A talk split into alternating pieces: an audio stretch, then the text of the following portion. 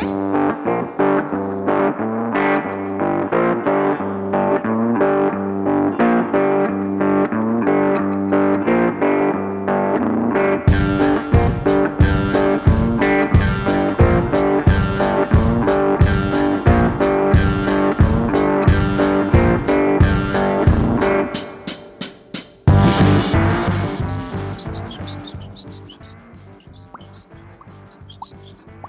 sexta-feira, meu amigo, e é normal que estejas cansado, não é? Depois de tanta, tanta, tanto trabalho, tanta atividade, tanto exercício.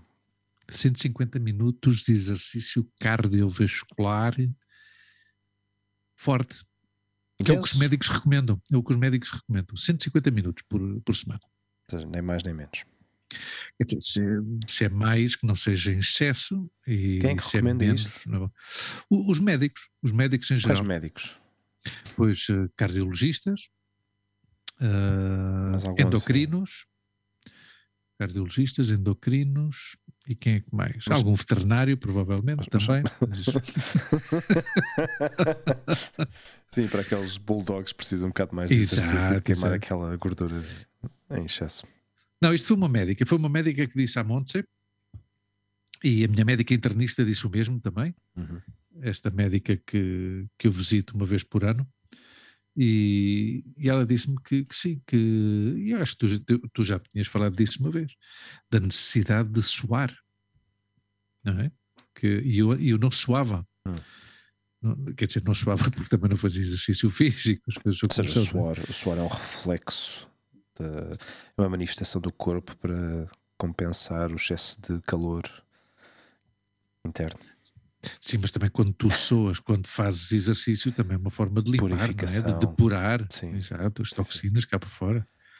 Meu Sim. amigo, se vem para aqui, se vem para aqui hoje para falar mal de mim, pá, já embora, eu não estou para isto, pá. A mim não me pagam para isto, pá. Não te pagam, pá. não te pagam, essa é a palavra, não te pagam. Também é verdade. Também é verdade.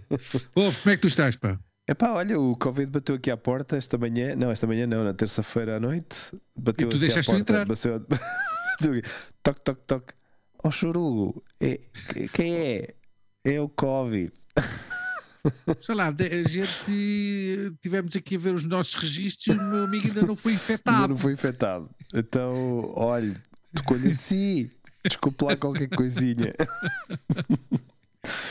Que educado tu és, pá. Eu não, eu não deixava esse gajo entrar, mas tu abriste a porta Opá, e... o gajo também Faça favor. foi um bocado à Olha, força, estás a ver?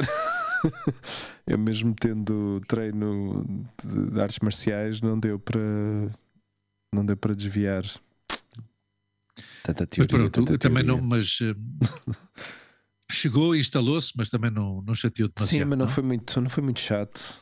Esteve aqui assim ao lado a fazer-me companhia durante estes dias. Temos Boa. umas boas conversas, os dois. Boa. Eu, eu já tinha dito há muito tempo que te sentia um bocado só. Mas quer dizer, também não, era necessidade de ir buscar esse tipo de companhias. mas Claro, pronto, tu é exato. sabes. Uh, Amigos é são sabes, poucos, mas- pá, os amigos Claro, não estão, pá, estou longe. Alguns não lá, estão. vê lá, se quiseres. não, agora, agora, agora deste-me um bocado de pena, parecias o Marco. pá. Lembras destes desenhos animados dos 80, o Marco, que a meio abandonou? Epá, que... Que não é o caso, ah? desculpa lá a comparação. já, já fiz comparações mais acertadas, é verdade. tão dramática. Mas pronto. Foste embora, mamã. Ah, não, o que eu ia dizer é que vê lá, vê lá se quiseres, para qualquer dia, gente, eu acho que qualquer dia podíamos brindar aos nossos ouvintes um, Um um programa aí os dois mano a mano. pá. Sim, eu acho que sim. pá. Acho que já, já, já, já toca, meu. Sim ou não? Já toca. Sim, sim. Fiz, Temos- prepara temos isso. isso. pá. Temos que. Prepara isso, prepara isso que eu até posso ir de carro com toda a calma e tranquilidade, porque eu hoje fui, Claro. fui meter o carro para mudar os pneus e o, e o, e o que é que tu disseste? As As pastilhas. pastilhas. As As pastilhas, pastilhas dos travões. do- dos travões. Dianteiros. Dianteiros. Os da frente. Os da frente. Os travões da frente, exatamente. Exatamente. Os travões da Da frente. parte posterior do carro. Exato. Mas ao contrário. Só conta. Oh, mas, ah, resumindo, Sim. estás bem, não? Epá, estou bem. Eu, a mim. Tiveste febre? Tocou-me tocou a versão light. Boa. Com uma versão light, felizmente. Não houve, não houve grandes. Alimentas-te bem, já estavas vacinado. Epá, apetite normal. Boa. Eh, tive ligeira dor de cabeça na, na terça-feira à noite, quando, quando já me sentia. hum, Ou seja, realmente os sintomas eh, começaram, digamos, a bater assim mais forte na. Ou seja, comecei a sentir realmente algo estranho. Hum. Foi, foi durante o dia, ou seja, foi na noite de segunda para terça Aham. mas não foi aquela sensação de espera lá, isto pode ser qualquer coisa, não, não lhe dei assim grande importância, mas depois ao fim do dia já comecei a achar estranho. Hum. Eh, porque já comecei Sim. a sentir o picor na garganta, Yeah. hum, a cabeça mais carregada. Começaram a vir ao de cima outros, outros sintomas. E E tive, mais, e mais fortes. sim, e tive, e tive aquela sensação de calorzinho no corpo o tempo, o dia todo. Febrezinha. Exato, mas eu, eu, tirei, eu, eu tomei a temperatura de manhã Hum. e tinha subido para aí duas décimas do que eu normalmente tenho. Eu normalmente ando nos 36,5, 36,6. Ou seja, tu tens uma temperatura corporal normal elevada. Bastante. Tu achas 36 é elevado? Não sei, era por dizer qualquer coisa. Ah, de repente pensava que eras um expert.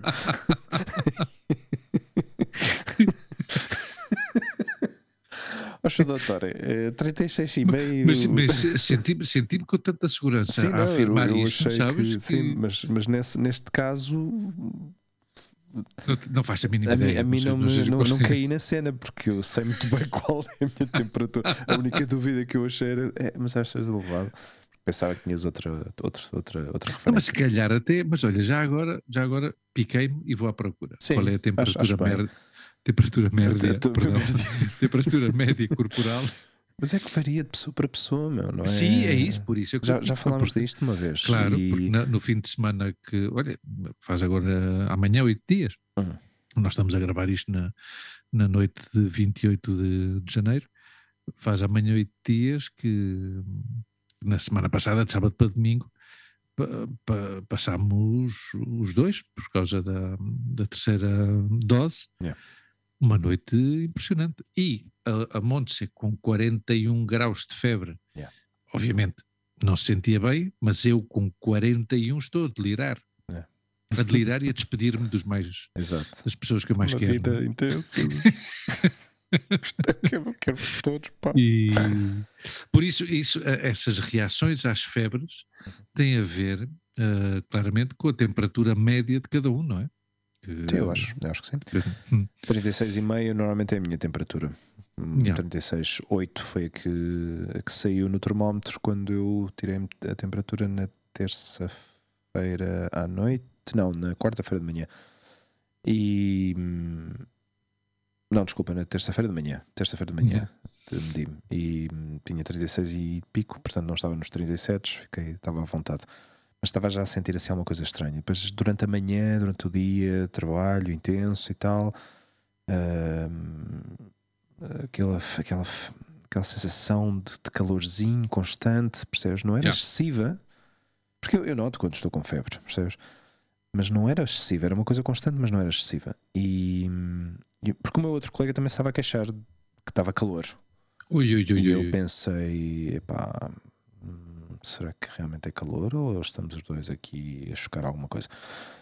E, e quando, quando voltei a casa, ou antes de, antes de chegar a casa, fui à farmácia comprar um destes eh, kits Testes. de teste antigénios, ou antigénios, ou antigênio, não sei, antigênio. Também, também não sei, também não sei. Um, e, e saiu, saiu positive. Hum, Primeira vez neste tempo todo, ah, fiz, deve ter sido o meu terceiro teste e, e a primeira vez que sai, que sai positivo.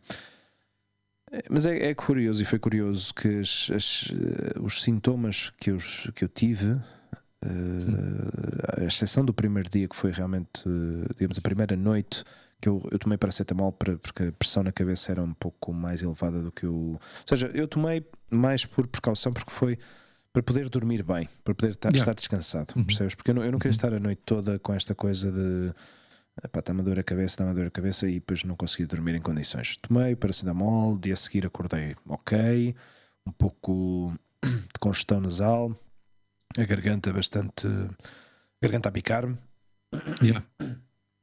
a garganta a picar, e depois. hum, aí foi quando realmente. Bem, tinha uma certa. eh, aliás, não, desculpa, na terça-feira noite.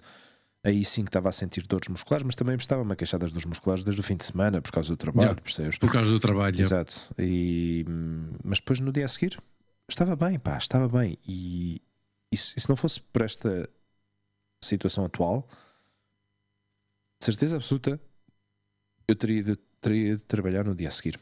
Porque eu fisicamente estava bem. Fisicamente sentia-me ok. E, e, e quantas vezes eu, tu, toda a gente que conhecemos, eh, foi trabalhar com, aquele, com aquela congestão, Claro. sim. Hum, inclusivamente se calhar com febre, Isso era uma das Hum. coisas que se faziam antes, que eu acho que Claro. agora, depois disto, já ninguém se arrisca, pá. já ninguém se arrisca. Exato. Sim, sim. Sim. Pois olha, em relação à temperatura corporal, desculpa lá, Sim, sim, termina, termina. Não, é, é- é isso, pá. É, Hum. é, os sintomas que eu realmente tive são, são realmente os que estão a descrever com esta nova variante. Agora não faço a mínima ideia que variante, se, se realmente é esta ou não, mas eh, é o mais provável é que sim, Hum. eh, porque é que está eh, a dominar agora. E, hum, e realmente. Omicron. Omicron, sim. Parece também irmãzinha. Sim, já tem para aí uma irmã. Também irmãzinha. Houve. A temperatura corporal vai eh, entre os 36,1 e os 37,2. Olha que fixe. temperatura corporal normal. Então aí está. Imagina, se- provavelmente se a Montse, a Montse deve ter uma temperatura corporal normalmente na ordem dos 37 graus e eu na ordem dos 36, quando cada um dos dois alcançamos os 41, bate de uma maneira diferente. Mas experimenta fazer isso durante 3 ou 4 dias, só para veres, Fazer o quê? eh, medir-te todos Ah, os dias, medir a temperatura. para tu veres qual é, qual é a diferença, para ver se varia muito ou não. E aí vês, pá, e já ficas com isso na cabeça e sabes perfeitamente. Eu, para mim, ajuda-me imenso, e ajudou-me por causa da, da Olivia, por exemplo, porque hum, às vezes era, era difícil à primeira eh, saber se ela estava com febre ou não. Então eu precisava nela de saber qual era a temperatura base para onde é que eu podia começar. Não. E se, e se ela tivesse alguma vez com, com febre ou tivesse, por exemplo, se calhar mais décimas do que normalmente tem, aí já Uhum. me podia alertar de uma possível eh, Yeah. situação de febre, percebes? Com ela. Uhum. Olivia, por exemplo, era de subir a 38. E Onyx. sim, sim, teve, teve noites assim. Sendo tão pequenino é duro, ah? Sim, mas, mas para eles não é assim tão, como- não, tão, não é Não? tão fora do habitual. Ah, Percebes? Hum, é curioso que a mãe dela tem, outra, tem outro tipo de experiências e de vivências com as questões da febre. Eu, eu por exemplo, a minha casa, eu de pequeno sempre tinha esta coisa na cabeça e, e, e lembro-me de estar eh, doente e também com, com processos de febre e gripes e, e lembro-me de passar tudo isso à base de. Olha, de certeza que havia medicamento, havia xaropes, havia coisas assim. Xarope de cenoura. Não sei, havia um que, havia um que tinha um sabor a, a anis, que eu adorava aquilo. Tinha assim como uma textura cremosa. Mas anis, eh, tipo Marie Brizard, ou seja, anis de álcool. Não sei. Phonics. O, aro- o sabor daquilo era anis. Bacana, senta-te aí no Isso divã é, e vamos os, falar. isso é como os repousados Bayard. Os repousados do. Dr. Bayard também não tinham toque a anis. A erva doce, Ou provavelmente. se calhar é isso, sei lá. eh, Diga anis. eh, ok, o anis tu referes-te à bebida e não. Não, pá, na, na minha casa as gripes curavam-se depois com um pinho de anis, depois se, ia- se subia um bocado, era um bocadinho de brandy, exato. Eu lembro-me da minha mãe fazer xarope de cenoura. Ah, eu acho que a minha mãe também fazia qualquer coisa assim do género. Ou se não fazia isso, era. Eu, eu lembro-me disso. Eu tenho vaga memória cenoura cortada às rodelas muito fininhas, depois muito açúcar, muito açúcar. Exato. E, eh, se calhar algum tipo de fermentação, não? Provocava. Claro, aquilo fermentava, não sei o quê, Depois aquilo era bom, um brava. E claro, a minha mãe sempre metia um bocadinho de aguardente. e depois flambeava, sabes? sim, sim, sim. Estou a imaginar a cena, percebes? Aliás, a minha primeira bebedeira foi com 4 anos. não é? Shut up, cenoura. Que fermentadinho. Xarope de cenoura de 52 graus, sabe? Imagina. Mas Ai. olha, eh, tenho ideia. E então eu tinha sempre esta, esta ideia de que, de que quando passava aquelas noites de suor e que, me, e que me- ficava até a camisa encharcada de suor, mas eu no dia a seguir acordava fino, pá, acordava espetacular. E eu fiquei com essa coisa na cabeça de que isso era um processo normal. Percebes? Chega um pico, chega um pico, chega um pico, o corpo, pum, ataca a infecção que tenha que atacar, está aí uma guerra aí dentro do teu corpo, e não sei, sempre imaginei a coisa desta forma, não é? Mas a, mãe da, a mãe da Olivia tinha, ficava cheia de medo quando, quando essas coisas aconteciam, porque Yeah. tinha, ela tinha medo de que- da febre, ou seja, Yeah. que a febre alcançasse, se fosse muito alta, poderia haver um problema, não é? Claro.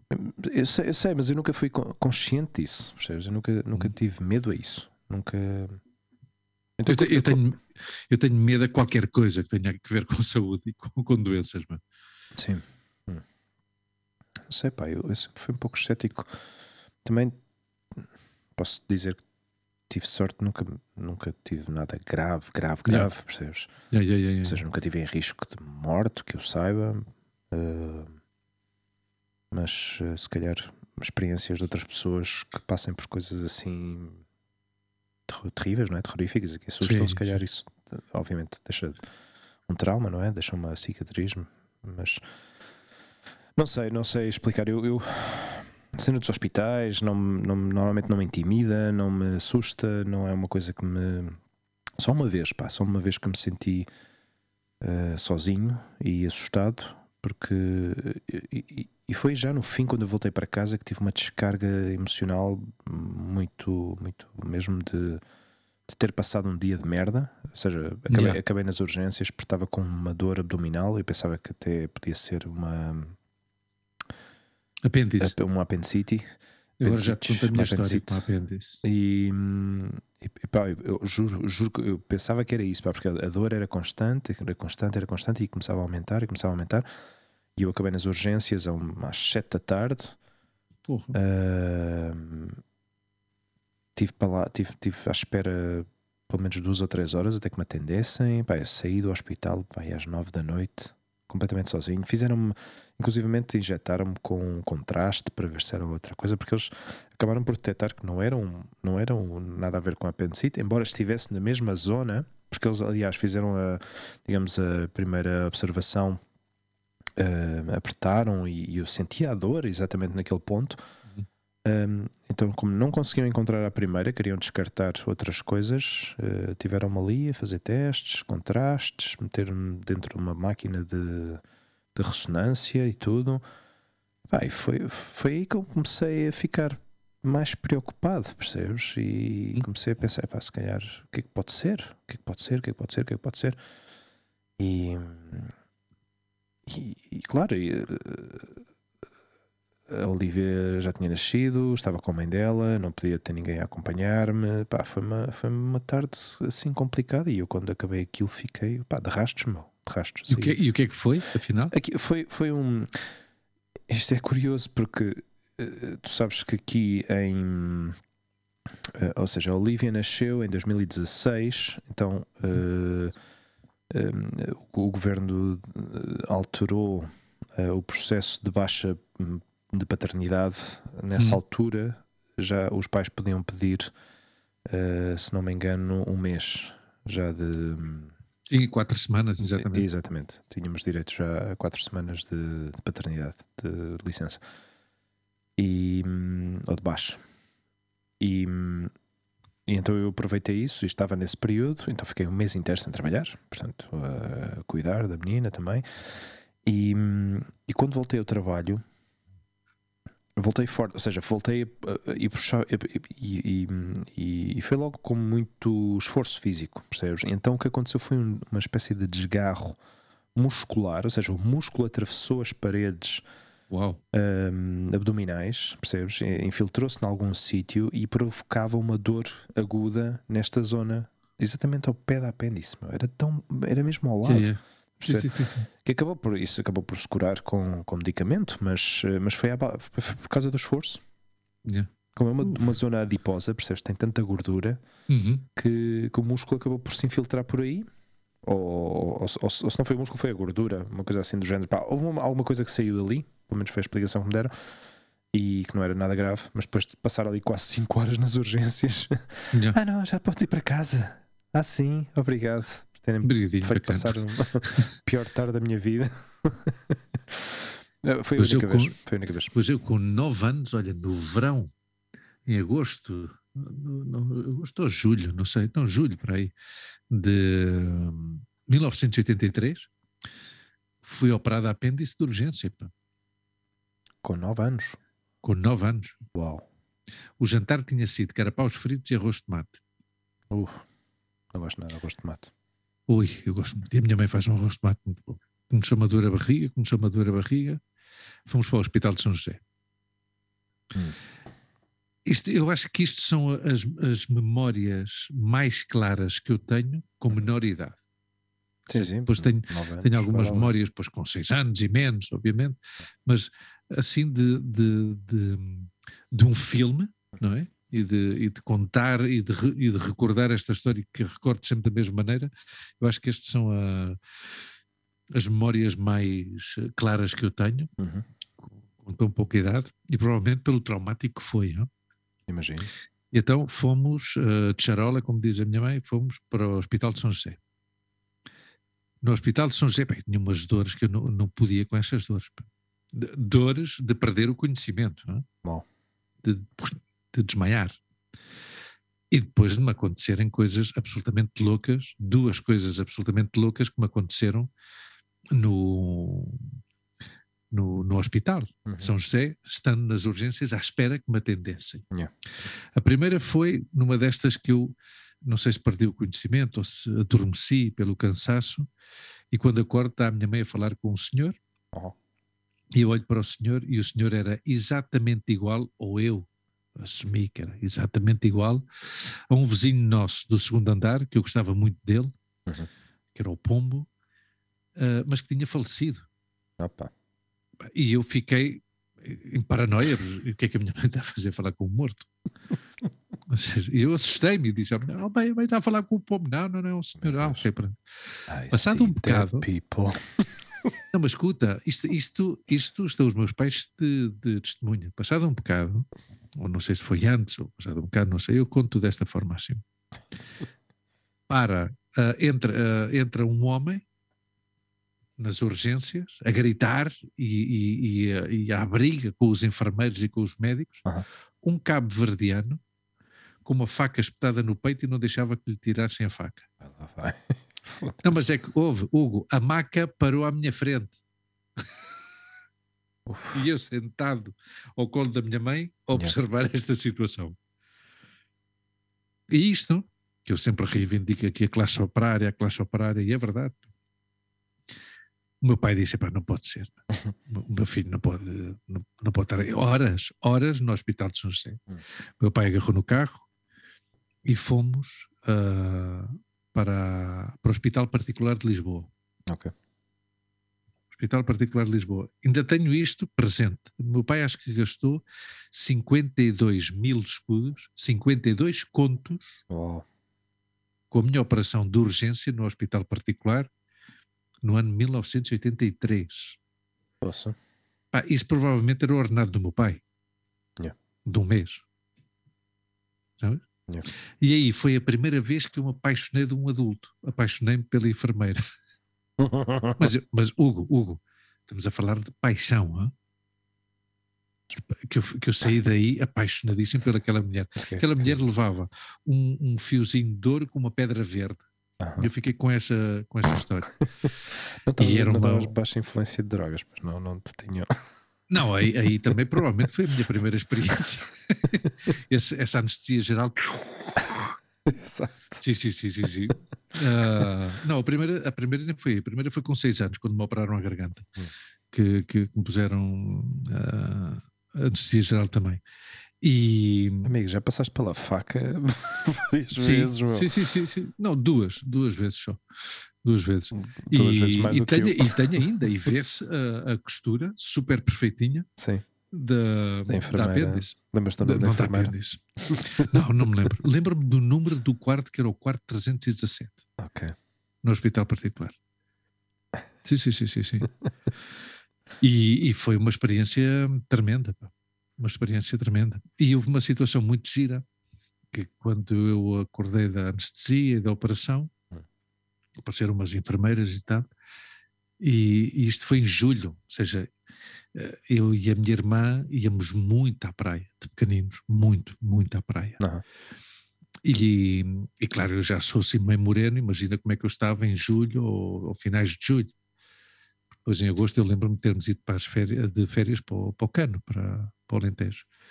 E, e uma enfermeira que estava ali a arranjar as coisas, não sei o que, disse, pensava que eu era adotado.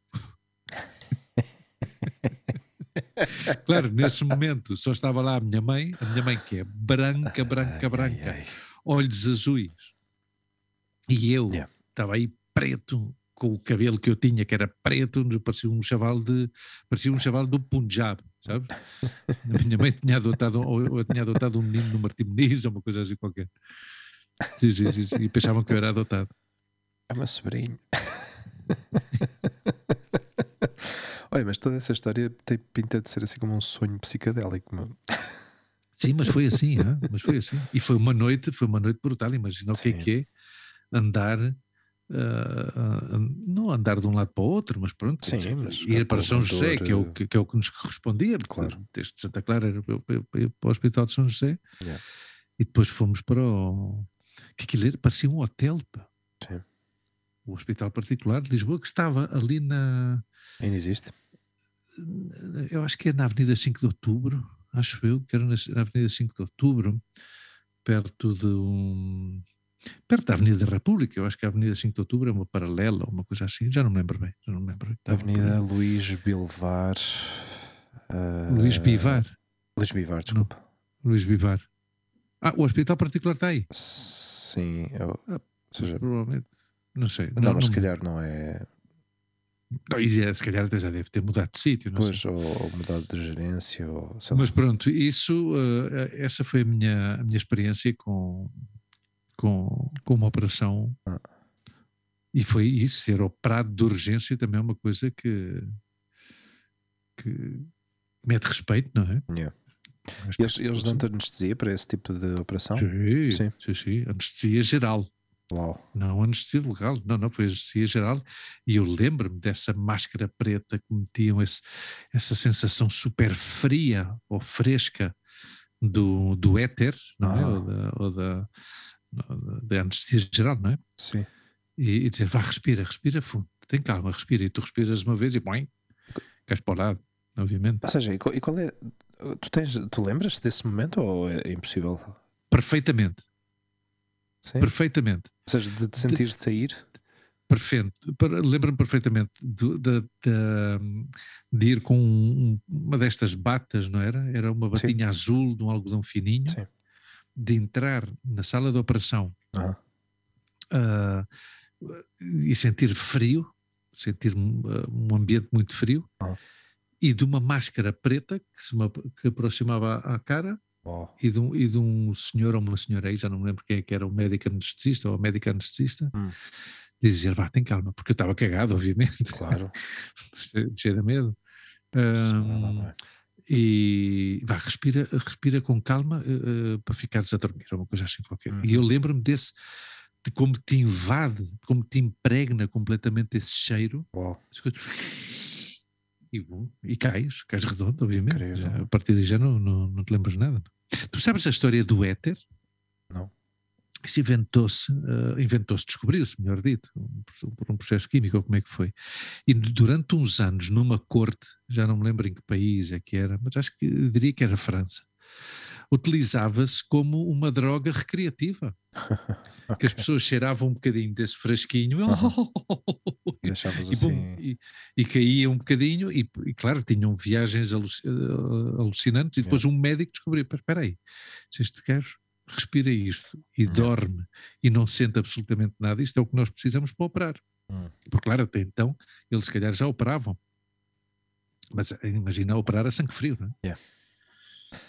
Olha, o edifício onde funciona um hospital particular de Lisboa poderia ser um hotel, mas isto, isto é uma notícia de 2014, atenção. Uh, Bom, mas é provável. O vice-presidente do Uhum. Conselho de Administração da Fundação Stanley Ho revelou à agência Lusa que as dívidas do Hospital Privado ou Particular de Lisboa, encerrado há dois anos, ou seja, em 2014 já estava encerrado há dois anos, eh, ascendem, ou seja, as dívidas ascendem a 233 mil euros. Ok, mas essas dívidas não têm nada a ver com o meu pai, nem com o meu pai pagou a conta. Pois, ainda bem, ainda bem Não, pagou. não, é, é importante, é Sim, importante. deixar isso marcado aqui. Exatamente, deixa que fique bem claro. aqui. Fique bem claro. Sim, sim. E nada é assim, pá, mas Não, de resto, fazia, nunca felizmente, ouvido nunca mais tive nada. Não, acho que as experiências, as experiências nos hospitais eh, são, podem ser Bem, traumáticas, não é? Sim, A última experiência que tive, que foi bastante. Não foi traumática, mas também estava com bastante medo, foi em março do ano passado, em março de 2021, quando tive o acidente da moto. Ah, é, claro. que, que, claro, tive que ir para o hospital, também nada, não foi nada, não parti nada, felizmente, mas pronto, eu estava assim, pá, eu não quero ir para o hospital, meu, com a história do Covid, meu, Yeah. vou meter num hospital agora, e aí fui para a Princesa e fui, fui bem tratado, fui, Hum. fui bem tratado, não, mas, mas não tinha muita vontade de no de, hospital. pequeno, eu de pequeno tive um acidente doméstico, eu estou-me a lembrar, porque foi destas coisas que me deixou marca. Não sei se vais conseguir ver aqui no meu dedo, ainda por cima o dedo é o dedo do meio. Não, tu agora estás-me a mandar porque não, Exato, estou a mandar para o. não está, no- o que é que se passa com a tua câmara, que não está a focar Não bem está a ficar bem porque não vê bem o meu dedo, estás a perceber? Ah, não vê. Ah, Ah, agora agora, sim. Uh, este tu tens aí a unha toda amorfa, meu? Claro, tenho o dedo cortado aqui, vês aqui, tenho um corte aqui, Sim. tenho um corte aqui.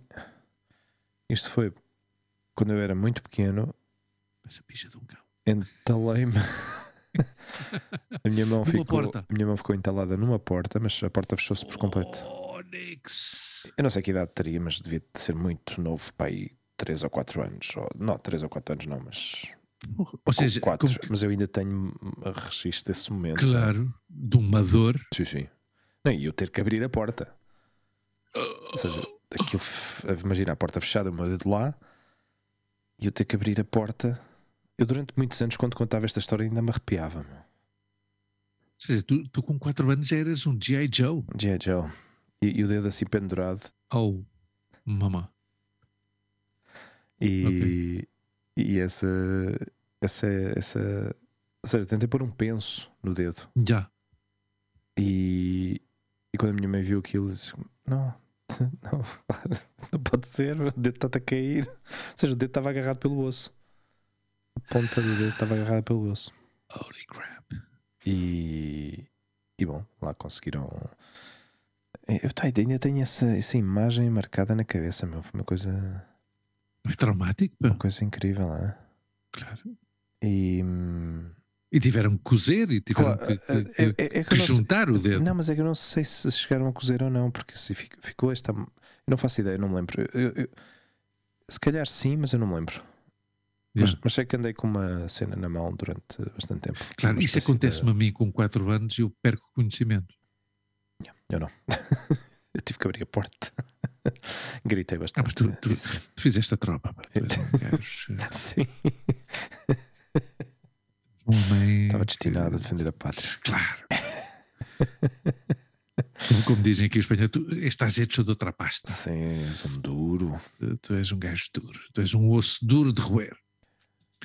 Pá, Ou co- seja, hoje começámos com, com acidentes domésticos, não é? Uma questão. acidentes domésticos. Bom, realmente começamos a Acidentes falar de, domésticos, do, do, operações amigo, várias. do amigo Covid que entrou por aqui à força e anda por aqui ainda. Ah, ainda anda aqui a tambalear um pouco, mas Ainda tens hum, que estar isolado, não? tenho que estar até segunda-feira. Isolado. Já fiz a gestão da, da, baixa, baixa. pelo trabalho. Hum.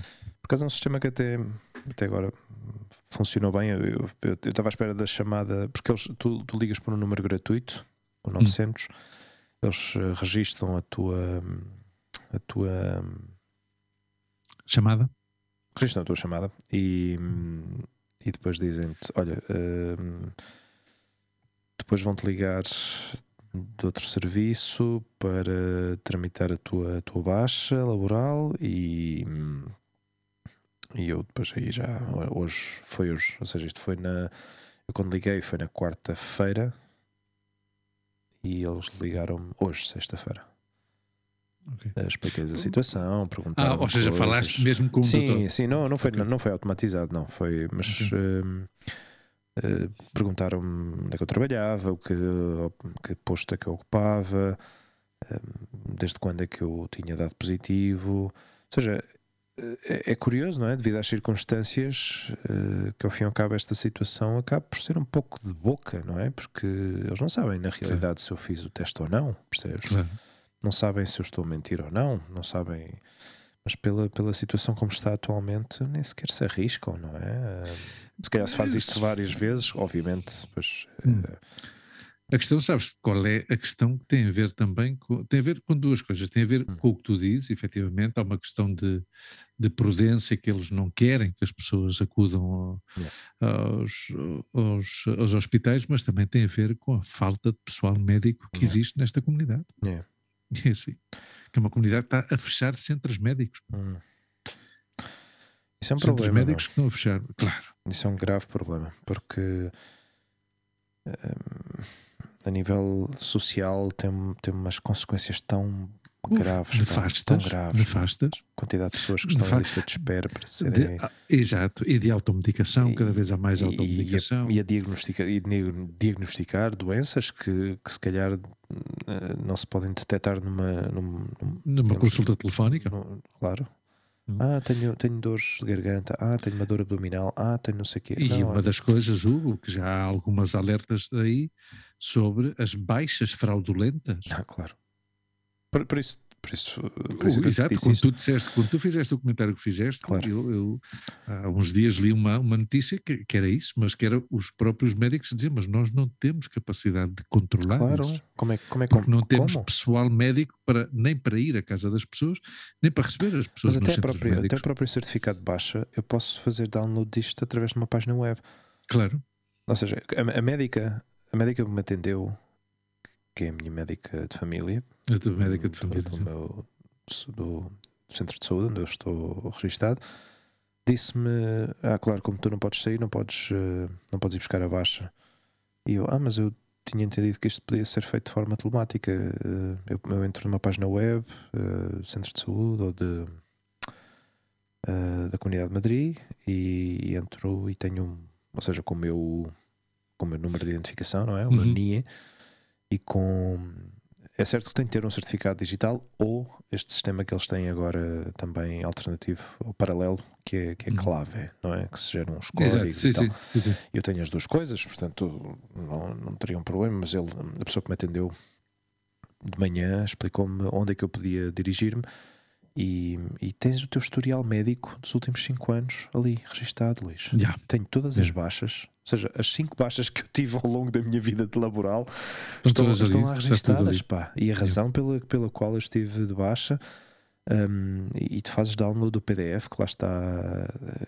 pá, Parece-me fantástico a nível tecnológico que tu possa fazer isto, não é? Mas porque facilita muito o trabalho, mas, eh, mas se eu estivesse a mentir, não é? Se eu estivesse. Sim, sim, sim, sim. Mas é incrível esta situação atual, como alterou o protocolo e, e foi curiosa a conversa que eu tive com a pessoa que me atendeu, porque eh, voltando a falar de protocolos, foi curioso porque eu perguntei: então, e se eu voltar a fazer um teste nestes dias e der positivo? Ahm, pois tens que aí tens que pedir um, fazer uma marcação com o teu médico e que, que estendam a, a baixa, mas para todos os efeitos, tu a partir da terça-feira já podias ir trabalhar. Yeah. Ou seja, se eu não fizer nenhum teste até terça-feira, Uhum. por protocolo, Yeah. por protocolo, eu, eu poderia ir trabalhar. Obviamente, eu sinto-me uma pessoa responsável e, e quero, vais e fazer um fazer teste. um teste na segunda-feira, por exemplo. Aliás, ele recomendou-me, eu, eu, disse-lhe, ah, se eu fizer um no domingo? Não, não faças domingo, faz na segunda-feira, porque o teu último dia de, de confinamento é, é segunda-feira. Então vou fazer na segunda-feira Ok. tarde, noite. Yeah. E, e logo verei, logo verei. Mas, eh, mas eh, ou seja, o, o protocolo estabelece uma coisa independentemente do teu estado de saúde e sintomas. Aliás, até me disse: ah, se, se tiveres ainda o nariz congestionado e, e- e impressão na garganta, isso são, são sintomas residuais. Residuais. Residuais. Não significa que, o vírus esteja ativo ainda no corpo. É, curioso, não é? é curioso. Não, é, é- é tremendo. É tremendo pá, esta eu, não, Luís, eu, eu não me preocupo com estas coisas até certo ponto. Obviamente, eu sou uma pessoa responsável e, e faço o meu trabalho, digamos, eu faço a minha parte, não é? Hum. De- desta situação, de não, obviamente, senti-me estranho, fiz o meu teste, deu positivo, fiquei em casa. Mas imagina, imagina que eu não faço nada disto, não é? Imagina Não, que eu não faço o imagina- teste, ou imagino que eu Exato. faço e minto e vou trabalhar na mesma no dia a seguir e estou a propagar uh, o vírus. Hugo, Ou imagina que tens um trabalho precário, e tens um trabalho precário e tens que ir trabalhar, sim ou sim. Imagina, não é? Já está. Imagina, não é tenho direito. que- Imagina se eu estivesse na, na, na fucking DHL, percebes? Estive, não, não, uh, o ano passado, não trabalhas, não, não, não não cobravas. recebo. Uhum. Quem é que me dá a baixa? Não é? Já. Não, dão-te a baixa, a ti dão-te a baixa. O que se passa é que Sim, ninguém não, te não paga. pagam, exatamente. Claro. Não é? Sim, sim. E. é, Não, é é tremendo, muito não é? amarado. Pá. É um, começo a pensar nestas coisas e, prefiro não pensar nelas, não é? Mas, mas ao, fim, e ao- é, ao fim e ao cabo é a realidade e é, e a tristeza, a triste realidade de que muita gente de certeza que está a passar por uma situação. Ou seja, eu, eu sei que tomámos isto um pouco na brincadeira ao princípio com, com toda esta questão. O, o tema é muito sério e não queremos, e não queremos, e que, ou seja, o que eu quero dizer. Frivolizar de maneira De nenhuma. maneira nenhuma, mas eh, porque ao fim e ao cabo eu sou uns- um dos que teve sorte, não é? De, de- de milhares Sim, sim. de pessoas que tiveram problemas, que estiveram nos hospitais, outros que morreram. ehm, e, e ao fim e ao cabo é, é é uma situação delicada, não é? E que, e que está aqui, e está aqui connosco e vai continuar a estar aqui durante algum tempo. E e a única coisa que eu posso dizer sobre isto é que, eh, pá, que as pessoas tomem precauções e que sejam responsáveis. É É a única Sim. coisa que, que podemos dizer, porque eu não posso dizer às outras pessoas o que têm que fazer, não é? Se.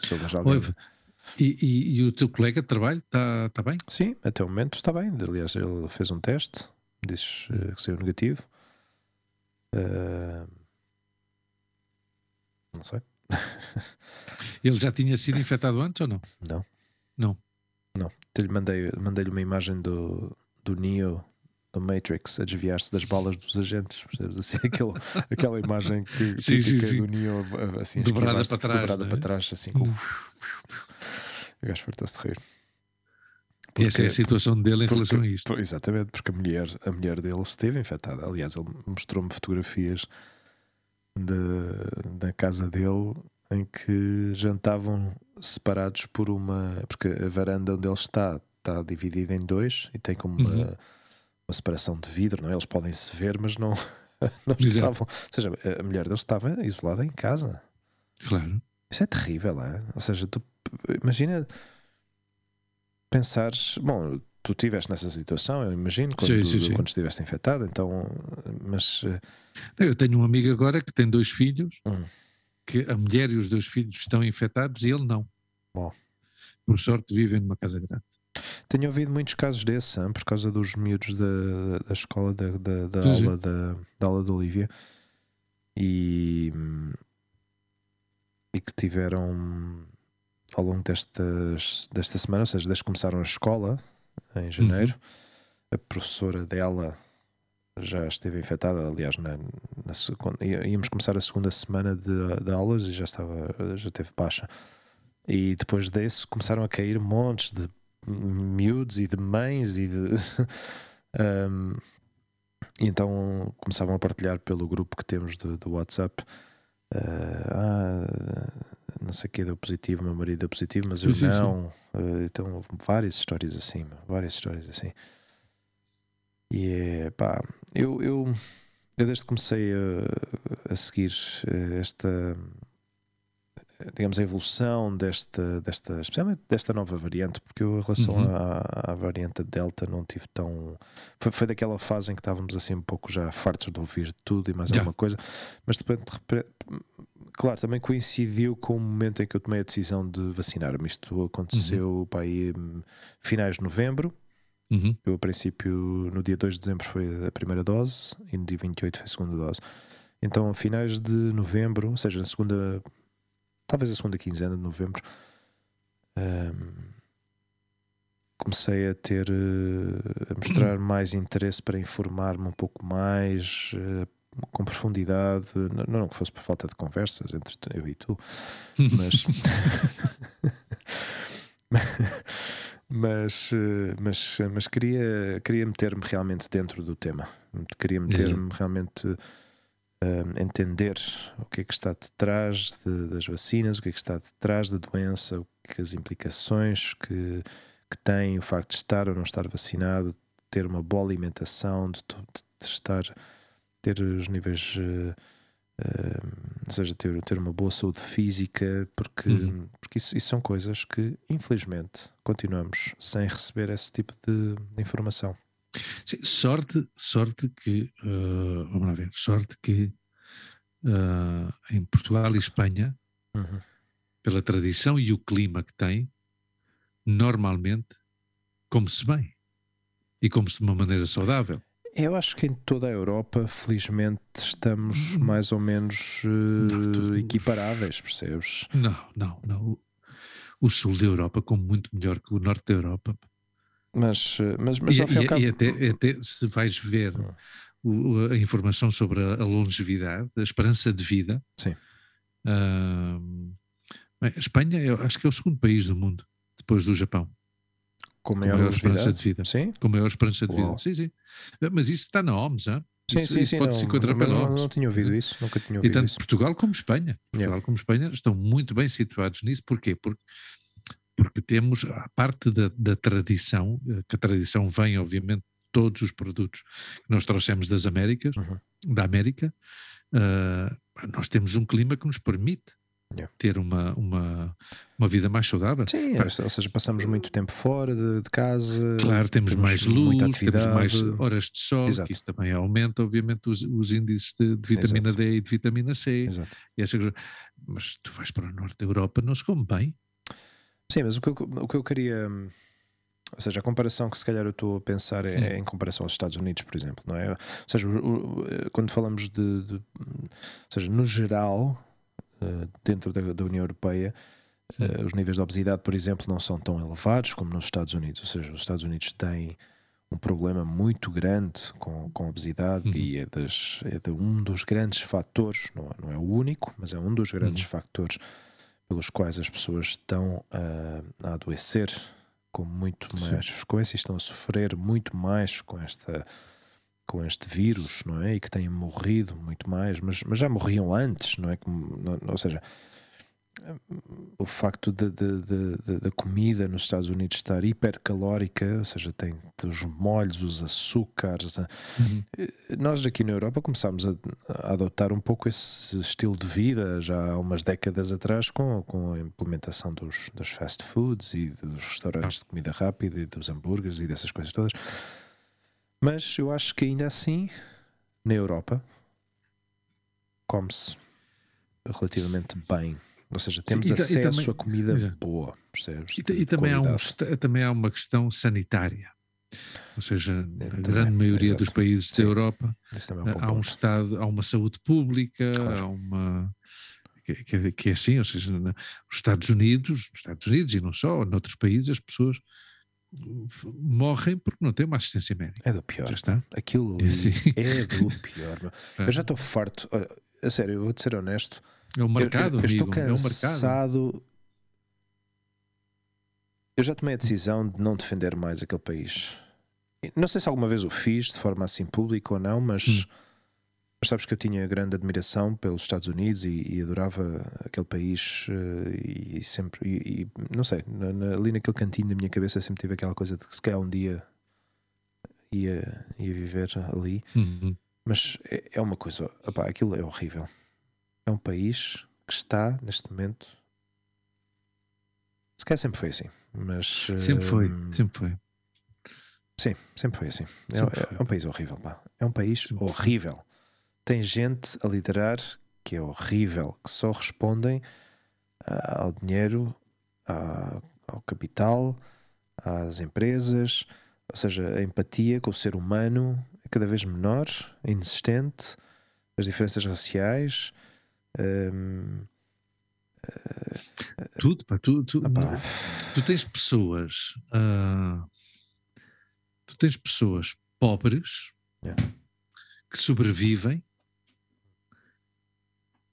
e que ganham quase o dobro do que nós ganhamos por mês.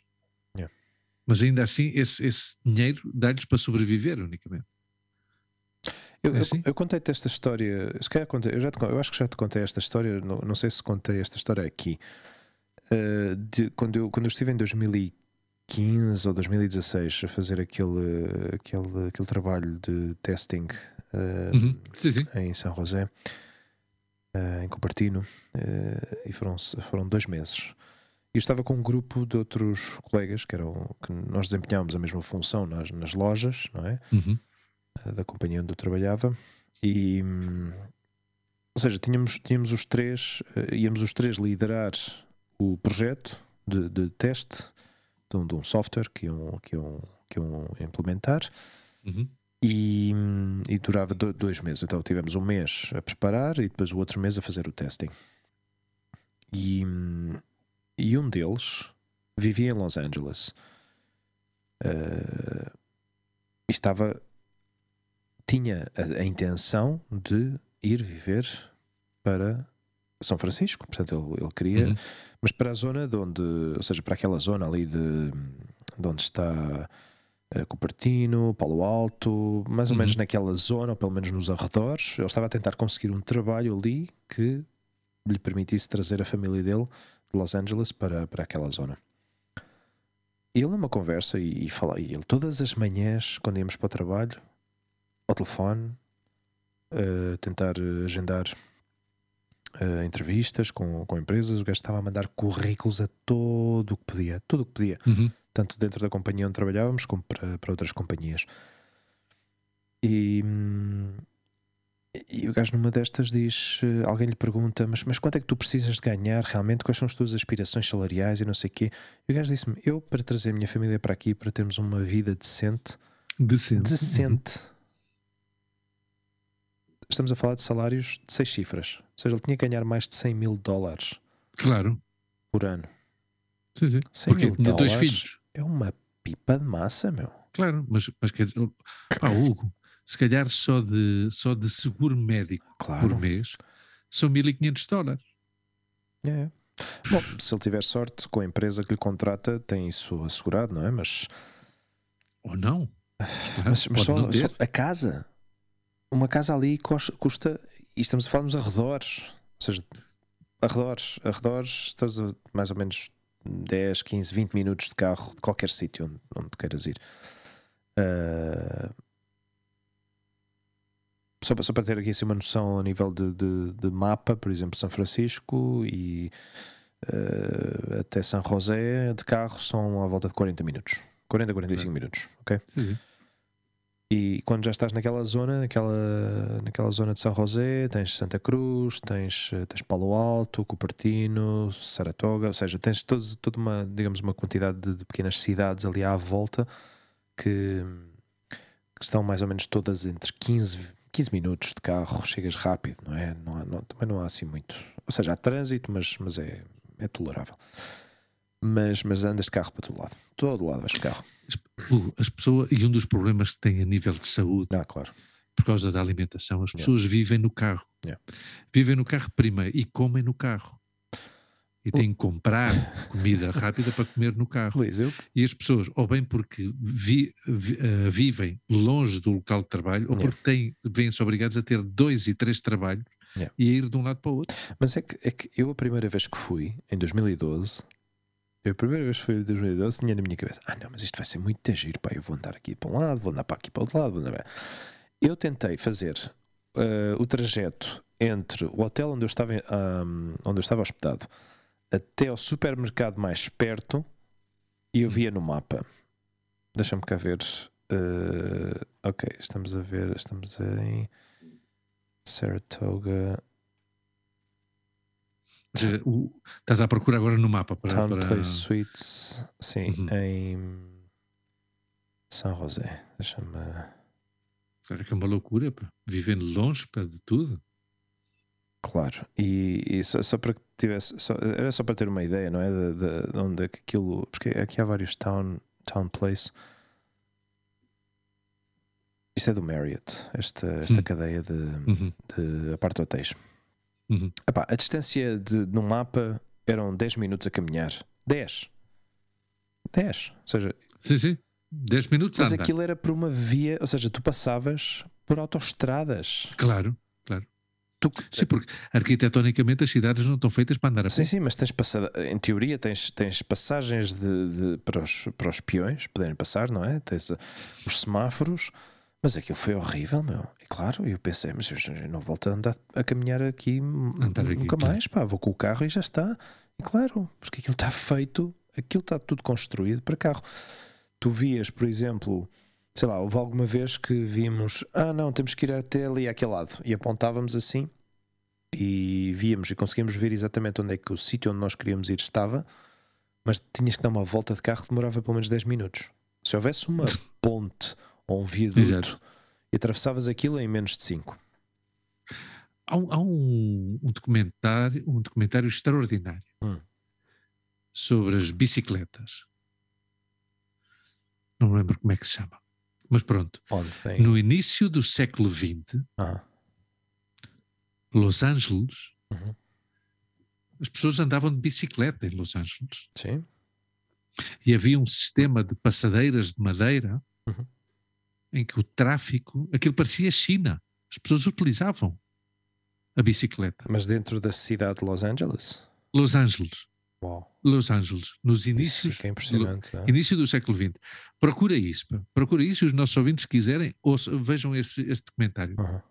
Que é ah, um documentário que fala sobre o uso da bicicleta em várias cidades do mundo. Entra também São Paulo, que em São Paulo estão estas bicicletas brancas Uhum. que eles põem, que são a quantidade de pessoas que andam de bicicleta e que são e que acabam por morrer atropeladas por causa da falta, muitas vezes por causa da falta de respeito dos, dos condutores de automóveis. Ah, acho que falam de Copenhagen nessa Copenhagen nessa nessa nesse documentário e falam, mas falam sobretudo da questão da, da- da- das bicicletas e como tudo isso mudou Uhum.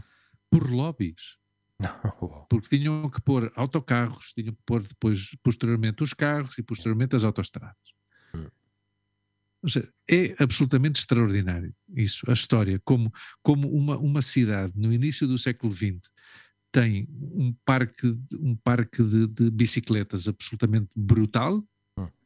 e se transforma no que é hoje em dia uma, uma cidade que tem eh, um parque automóvel absolutamente brutal, com, com autoestradas de 10 e 12 faixas para cada É lado. uma coisa espetacular. é. Andar numa dessas autoestradas, Luís, é uma coisa. Parece que estás numa. Sim, que se calhar para ir de férias e ver é giro, porque uma pessoa até Sim, eh, uma pessoa identifica com alguns filmes que a gente vê e, e- e- tem esse, esse atrativo cinematográfico, mas viver aí eu sempre pensei, eu sempre pensei que o contraste que seria entre um, um condutor europeu, não é? Eh, como é que se adapta a conduzir nos Estados Unidos. Realmente, eu acho que nós temos muito mais eh, agilidade e flexibilidade, porque estamos mais habituados a, a conduzir em cidade, a conduzir eh, manual, carros com mudanças manuais. Portanto, temos mais agilidade a nível de, de condução, sim, porque eles é tudo. mas os gajos conduzem tão rápido, ou seja, Ah, rápido, uma velocidade constante. Sim, porque eles estão acostumados a andar em autoestradas. Exa- exatamente. E aí está. Eu, eu quando eu, eu para, me- para fazer para entrar na autoestrada, desde, desde a- eh, ou seja, do momento em que saía de, de uma via secundária e depois queria meter na, na via principal, numa autoestrada, tinha que acelerar o carro ao máximo, porque os carros passavam tão rápido que eu tinha que entrar. Os carros que já os carros estavam. que já estavam, claro. Exato. Para tu poderes entrar, Se fosse, era como se fosse o fluxo sanguíneo numa veia que É epá, pá, tem- tem tu, tu meter, vais de 30 arrastam. a 60 eh, e tens que pisar a fundo no carro para que o carro arranque. E, e- ou seja, é brutal, meu, brutal. Eu, eu ficava, ficava assim, mas fogo, meu, esta, esta gente vive, vive com o coração a 170 pulsações por minuto o tempo todo. A sério, é- ao princípio causa-te essa, essa, essa ansiedade. Depois habituas-te, depois já te habituas, já, já, já, já controlas. E claro, a única cena que tinha que andar sempre a olhar por cima do ombro por causa da polícia, Yeah. eh, porque a polícia ali, meu, aparece dos sítios onde tu menos esperas, meu. E, e- e eu não sei, nunca, nunca andei de carro no, nos Estados Unidos, nunca andei de Hum. carro. Porto Rico só. É uma experiência muito Mas- agradável. agradável, mas tem que ser perigosa, pá. Tem que sentir. Ou seja, hum, perigosa. No, num- tem que, eh, por causa disso, do- da, da, da violência po- policial. Ou seja, Se tu- calhar ok, estou a ser um bocado hum, dramático pelas notícias que a gente vê e, e vídeos que a gente vê nas notícias. de- que, epá, mas uf, tem que ser uma coisa, pá. Ah pá, olha, é eu, tive, um amigo, eu tive um amigo meu, a primeira vez que eu vi assim um, um pequeno incidente que houve com a- uma polícia, a polícia local eh, foi com, com um amigo, um amigo, um amigo, um, um ex-colega de trabalho do aeroporto, o Pedro Machado, foi com, com outro rapaz. eh, aliás, agora estou a lembrar, eu não sei se o Rui Matias, o Rui Matias que me faça, que faça memória deste, desta história. Eu acho que o Rui Matias também lá estava metido nisto. Hum, O Rui Matias que se manifeste quando ouvir esta, esta história. Porque agora, agora veio-me à memória isto e eu pensei, mas quem é que podia lá estar? Porque era todo o pessoal da British. yeah. E, e então acho que o Pedro deve ter eh, feito alguma coisa, porque era um carro de aluguer, claro. Deve ter feito assim alguma cena assim um bocado mais agressiva com o carro. Mas isso é onde? Em, em Eu não me lembro em que cidade é que eles estavam. Não, estavam nos Estados Ah, Unidos. ah, nos Estados não sei Unidos. se foi Las Vegas ou, ou de caminho a Las Vegas ou uma cena qualquer. Pá, não, não quero estar também a dar grandes pormenores porque isto se calhar depois não, não, não, não, calhar não, não querem que se partilhe estas coisas, mas, mas o que é certo é que tiveram. Já deste bastantes, já dei bastante informação, exato. Isto sempre se pode editar. se, calhar, se calhar tens que editar Eh, fazer isto. pip, pip, pip, eh, o pip, ok.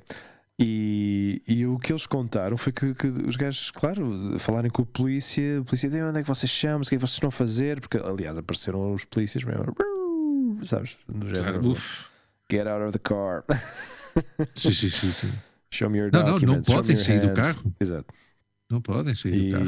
Se caem E- do carro, claro, pode haver merda. se saem do carro, perdão, ainda é pior. É logo tiros. Pá, eh, yeah. e,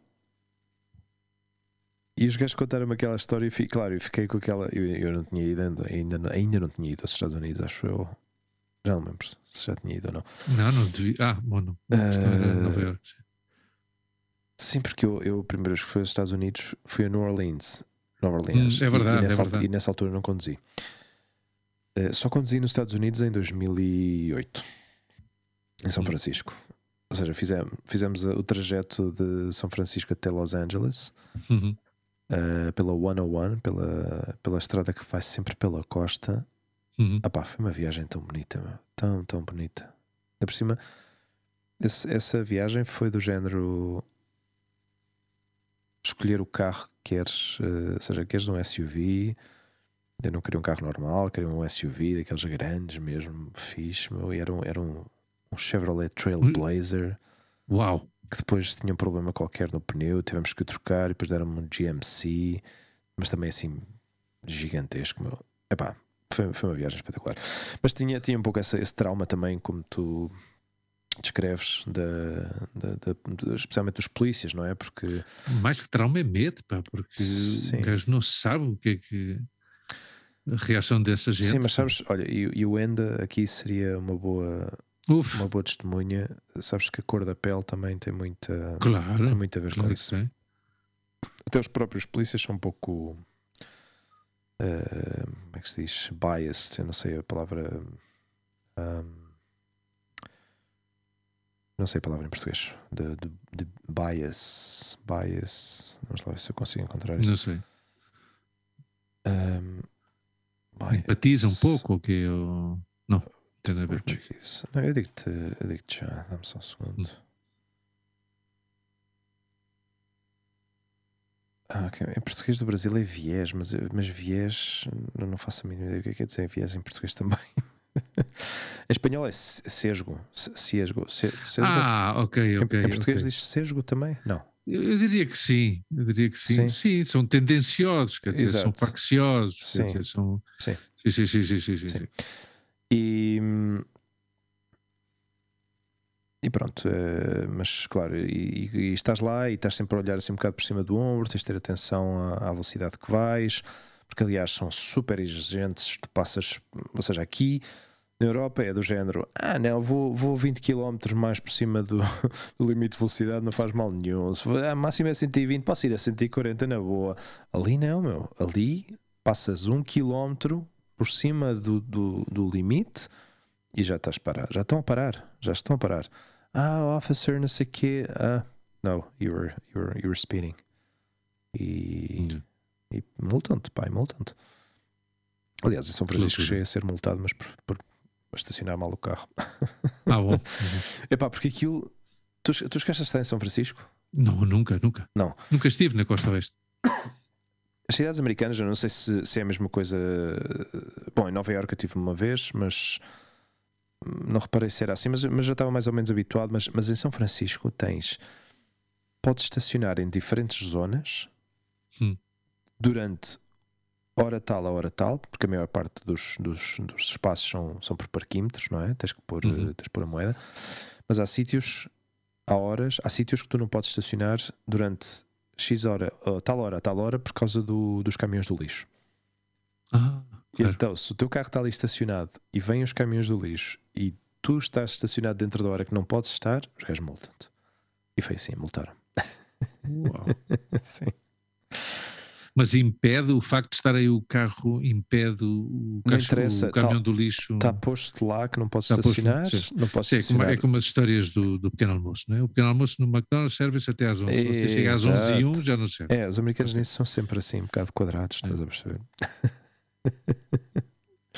Procura. Sim, sim, mas, mas foi uma experiência, eh, ou seja, é, é daquelas coisas que tens no teu, no teu bucket list, não é? A teu, tua lista de, desejo- de desejos, de coisas que gostavas Uhum. de fazer, e uma dessas coisas era conduzir, na, conduzir nos Estados Unidos, pá, e, e essa viagem foi. foi- Mas, mas pronto, hoje, hoje sacamos um- um- uma manchete aqui de- deste programa que é o Hugo zangou-se com os Estados Unidos. Zanga- Zangamos com os Estados Unidos, pá. É um, é um país, é um país de, de- de- de grandes desigualdades, pá. de grandes desigualdades e de, É. umas disparidades sociais absolutamente brutais. pá. Brutais. Mas o Brutal. problema, o problema disto, Luís, e é uma coisa que já temos falado várias vezes aqui das desigual- desigualdades, o problema é que isto é provocado. Não é uma coisa que ocorra de forma natural, não é uma coisa que aconteça de forma natural. Ou seja, esta situação é provocada. É provocada pelos sistemas que estão montados, Claro. pela, pela, por este capitalismo absurdo que não é, não é, já não é capaz de dar mais, já não dá mais de si, E selvagem. percebes? Uhum. eh, as riquezas estão-se a desviar todas para um lado, ehm, do outro lado, um vazio por completo, não é? As divisões sociais são cada vez maiores. E é isso que me, é isso que me, que me, que me- às vezes me desanima pá, e, que, e que me deixa triste, porque, porque isto está a ser provocado pela, pela, por pessoas, percebes? Não é, não, é, não é uma coisa que de forma natural começa a funcionar, funcionou bem até agora e depois e depois começou a funcionar mal. Não. O, o ser humano está metido nisto até às trancas pá, e, não, e não é capaz de melhorar esta situação porque não quer melhorar. Tenho dado No caso, ouvir, no hum, caso dos Estados Unidos é complicado já mudar o sistema porque, por- o Obama ainda tentou. O Obama ainda tentou fazer alguma coisa com a questão da saúde pública, o tal chamado Obamacare. Yeah. Nós falámos isso disto há uma data isso um de grande tempo. fracasso. Ah, pá, mas foi fracasso porque não é um povo solidário. Hum. É um povo que tem tão metido na cabeça que ah, o, meu, o meu primo de Porto Rico sempre, sempre dizia: é um país em que quem tem, tem, quem tem está bem e quem não tem está mal. Yeah. E já está. E é assim, ou seja, quem tem, tem, quem não tem, paciência. Hum. Que se aguenta. E, e a mentalidade é essa, ou seja, a mentalidade que eu ouvi uma vez um, um homem dizer lá em Porto Rico, que dizer, para que é que eu vou dar uma esmola, para que é que eu vou dar um dólar Uhum. a um homem que está a pedir na rua?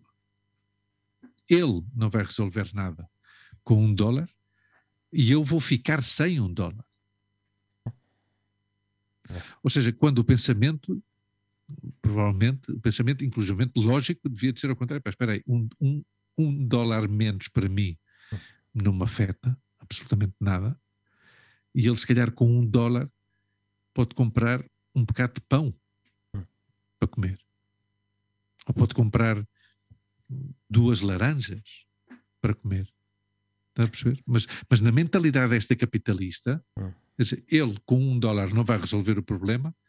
Então, se ele não vai resolver o problema, é porque um dólar para ele é de pouca importância ou de pouca quantidade. E qual é, porque é que significa tanta quantidade para ti que o vais dar? Hum. Ou seja, são, era- eu, eu havia coisas que eu.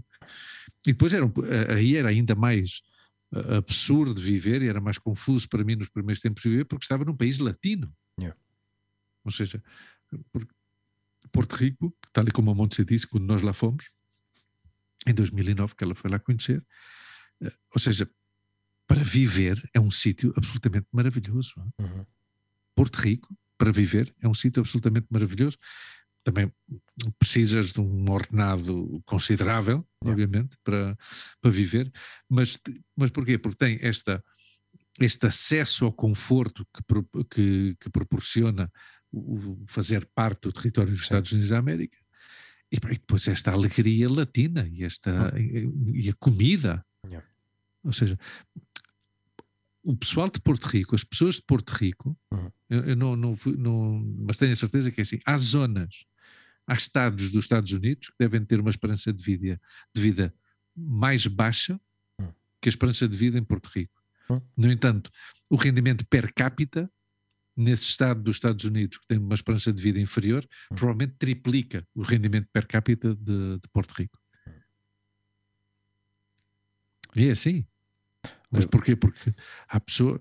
Eu conheci pessoas que só trabalhando com o seu trabalho em Porto Rico, que só podiam eh, ter uma, ou como muito, duas refeições por dia. Hum. Não é brincadeira? Yeah. Não é brincadeira. Olha, eu, eu- tenho andado a ouvir hum, de novo o, o Yanis Varoufakis. pouco para- Ah, o grande. Eu vou-te passar um link se tiveres tempo e quando tiveres tempo de, Sim, sim, de ouvir sim, uma, uma conversa dele no TED. Ah, TED Talk. Isto, é- isto foi em 2016, Luís. 2016. 2016. Ok? Uhum. Quando ele saiu do governo. Exatamente, exatamente. Uhum. E o gajo explica. Bom, nessa conversa o gajo não explica isso, mas depois eu a seguir vi uma, uma conversa com, com outro Norm. Norm, como é que ele se chama? Chomsky. Que eu não Uhum. sei bem exatamente o que é que esse senhor faz, mas, mas tem, tem pinta de ser um, his- historiador de economia ou de. Não sei. É, é, um- é um senhor que está, que está bem visto, pelos vistos, na, nestas, nestas, nestas questões. E Uhum. já tem uma conversa na, na Biblioteca Pública de Nova York. Isto também foi para aí por volta de 2016, 2017. Uau. E hum, uma hora e pico, ah. eu já, já vi. Passa, passa-me isso, passa-me isso que eu quero ver, porque eu, eu vi- sou. Eu, eu- eu gostava muito deste gajo. pá. Luís, Este, é- que este gajo é. Sabes que ele tem dupla nacionalidade, ah, sim, não sabia. grego e australiano. Ah, sim? Sim, sim, Oh, sim, uau. sim, sim. Ok. Eu acho que ele é filho de imigrantes gregos na Austrália. Ah, ok. Ok. Sim, sim. E, hum, e, pá, a forma como este gajo se expressa e explica as coisas de uma forma tão. Eu, se tivesse este tipo, este professor, se, se tivesse este gajo como professor meu de economia na escola, pá, fantástico. Teria, Yeah. não sei, é, é um tipo que tu ouves. Porque, porque explica as coisas e põe tudo em contexto histórico. Aliás, o livro que eu, que eu tenho andado a ler dele, que eu não acabei, Uhum. tenho lá a ler aos bocados, mas explica. O, o título do livro é curioso porque é- é- são conversas com a filha dele. Ou seja, Ah, eh, ok. conversas eh, como, como é que eu explicaria à minha filha realidade económica em que vivemos e como é que, como é que se gerou tudo. Então o gajo basicamente conta desde o princípio como é que se como é que se criou, como é que se criaram as primeiras transações económicas, como é que se criou o dinheiro, como é que como é que o sistema capitalista se implementou, como é que surgiu a, a- a Revolução Industrial, ou seja, o gajo faz uma, um, digamos, um repasso pela história toda. Que é? bom. E, pá, e- e- é impressionante, Luís. hein? Passa-me isso que eu, que eu gosto disso. Eu acho que eh, ele tem igualmente as duas nacionalidades, mas não é. Ele nasceu na, na Grécia. Ele Hum. nasceu na Grécia. Fui agora aqui. Eu sabia que ele tinha as duas nacionalidades Hum. e pensava que era por, por isso, por imigração. ah, imigração na, grega na, na Austrália, mas não, não sei o porquê. Não sei porque é que tem a, hum. a nacionalidade australiana, mas tem, tem efetivamente essa dupla nacionalidade. Yeah. Uh, Passa-me isso que eu quero, eu gosto muito de ver isso. Sim. Muito, não, e eu sou grande admirador deste. É uma conversa muito interessante porque o gajo explica exatamente o que aconteceu em 2016 com a Troika, uhum. uh, quais foram os motivos uh, reais de trazer, de levar a Troika à Grécia, a Portugal, uhum. a Espanha Uh, as conversas que ele teve com o presidente de, de, da União Europeia, com, uhum. com a parte responsável financeira também da União Europeia. Com, Sim, que era o Mário Draghi na altura. Com os presidentes de, do FMI, do, claro. pá, olha, a sério. Que era o Strauss-Kahn, o Strauss-Kahn provavelmente, e depois a, Exato a Lagarde, não, e depois o Rodrigo Rato e depois a Lagarde, yeah. que é que, é que não, está. Mas, mas até nesses dois, esses dois nomes que tu acabas de mencionar, ele faz referência a eles uh, como figuras uh, legacy, ou seja, figuras que vieram ou que foram colocadas por um sistema ah, sim, claramente. Hum, que já estava uh, em sim, marcha sim. já há muito tempo, desde os tempos, desde, os desde o final da guerra, percebes? Uhum. E, hum, e, e dá uma explicação de porque que a Alemanha uh, é tão potente a nível industrial. Tens, tens que ouvir a conversa. E okay, depois okay. Eh, sacas as tuas conclusões. Pá, eu, eu, porque há coisas que eu não entendo. Há, há coisas que saem um pouco do meu âmbito. Porque é vocabulário muito técnico, não é? Por um lado, mas também o contexto da, yeah. da conversa a nível histórico, porque há, há nomes que eu não conheço, há, yeah. há, term, há terminologia económica que eu não conheço, percebes? Um, e, mas, mas este tipo, para mim, é, é, um, é, um, é uma luz ao fundo do túnel. Pá, se este gajo tem a capacidade de, de ter algum tipo de influência Tu sabes que há muita gente, muita gente hum. na, na Grécia que, que, gostaria muito que ele fosse candidato a. Ele acabou, ele, ele, ele foi um, um, um digamos, ele com o Tsipras, com o uhum. Tsipras, claro, uhum. fundaram o Tsiriza, uhum. uh, que ganharam as eleições, era, foi como o Podemos, ou seja, Podemos yeah. na Grécia, ou o Bloco de Esquerda, governou na Grécia. E ele desvinculou-se do, do Tsipras precisamente por isso, porque, porque o Tsipras uh, cedeu cedeu ao poder. Ele não queria, ele queria resistir. Claro, ele queria não, resistir. Não. Ele, o objetivo deles, ele, ele, ele, diz isso nessa conversa, o objetivo deles era fazer, uh, criar uma onda de choque em toda a Europa. Claro. Na eurozona, percebes? Porque uhum. ele via, ele vê que este sistema como está montado vai ter Epá, eu, não, eu não sei, mas isto acontece. É um, sistema, é um sistema que está montado de tal maneira, Hugo, que só uhum. beneficia três ou quatro países o, na Europa. Mas o problema disto é que vai chegar um momento em que já não há forma de salvar isto, percebes? E o gajo é bastante dramático nesse sentido quando fala sobre isto. Sim, ele não pinta, não, não, não, não tem uma visão tem, muito, muito amável do futuro. Não, não, especialmente na Eurozona. e hum, ouviste. Sabes que há muita gente que defende que, que o euro. Hum chegará um momento em que, em que terá que ou desaparecer ou porque, porque o euro vai trazer ainda mais desigualdades. Claro. O, o, euro, o euro vai trazer, imagina, o euro vai trazer, vai dar a possibilidade de que todos os países da, da, da Europa, da União Europeia, e que têm o euro, que todos tivessem um Ferrari. Ah. O que se passa é que há países em que o litro da gasolina custa 20 euros e outros em que o litro e que os ordenados yeah. são mil euros, e noutros em que o litro da gasolina custa 2 euros e os ordenados são 5 mil euros. Hum. Então quem é que pode andar de Ferrari? Claro. Não é? Tu, tu sabes, uh, quando se, se, instaurou o euro, uh, criou-se uma taxa de câmbio, não é? Exato. Um, um, euro era equivalente a 200 escudos, não é? Uhum um euro era equivalente a um marco uhum. alemão. Yeah. Ou seja, os alemães trocaram as, trocaram as notas e as moedas. Yeah. É, Mas não, não perderam poder de compra. Hum.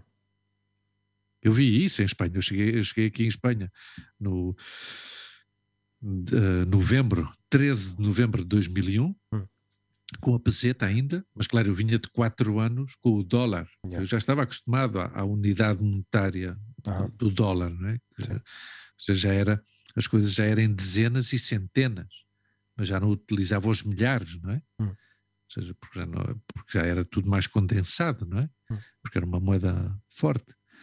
Uh, e, e, eu cheguei aqui e a partir de janeiro de 2002, que já se podia utilizar o, o euro, eu rapidamente comecei a utilizar o, o euro. Mas eu lembro-me, por exemplo, de quando eu ia. Eu vivia ali na zona do centro, perto uhum. de São Bernardo, eh, e eu bebia um café numa, numa pastelaria que, que, que custava 110 pesetas o café. Uhum. 110 pesetas.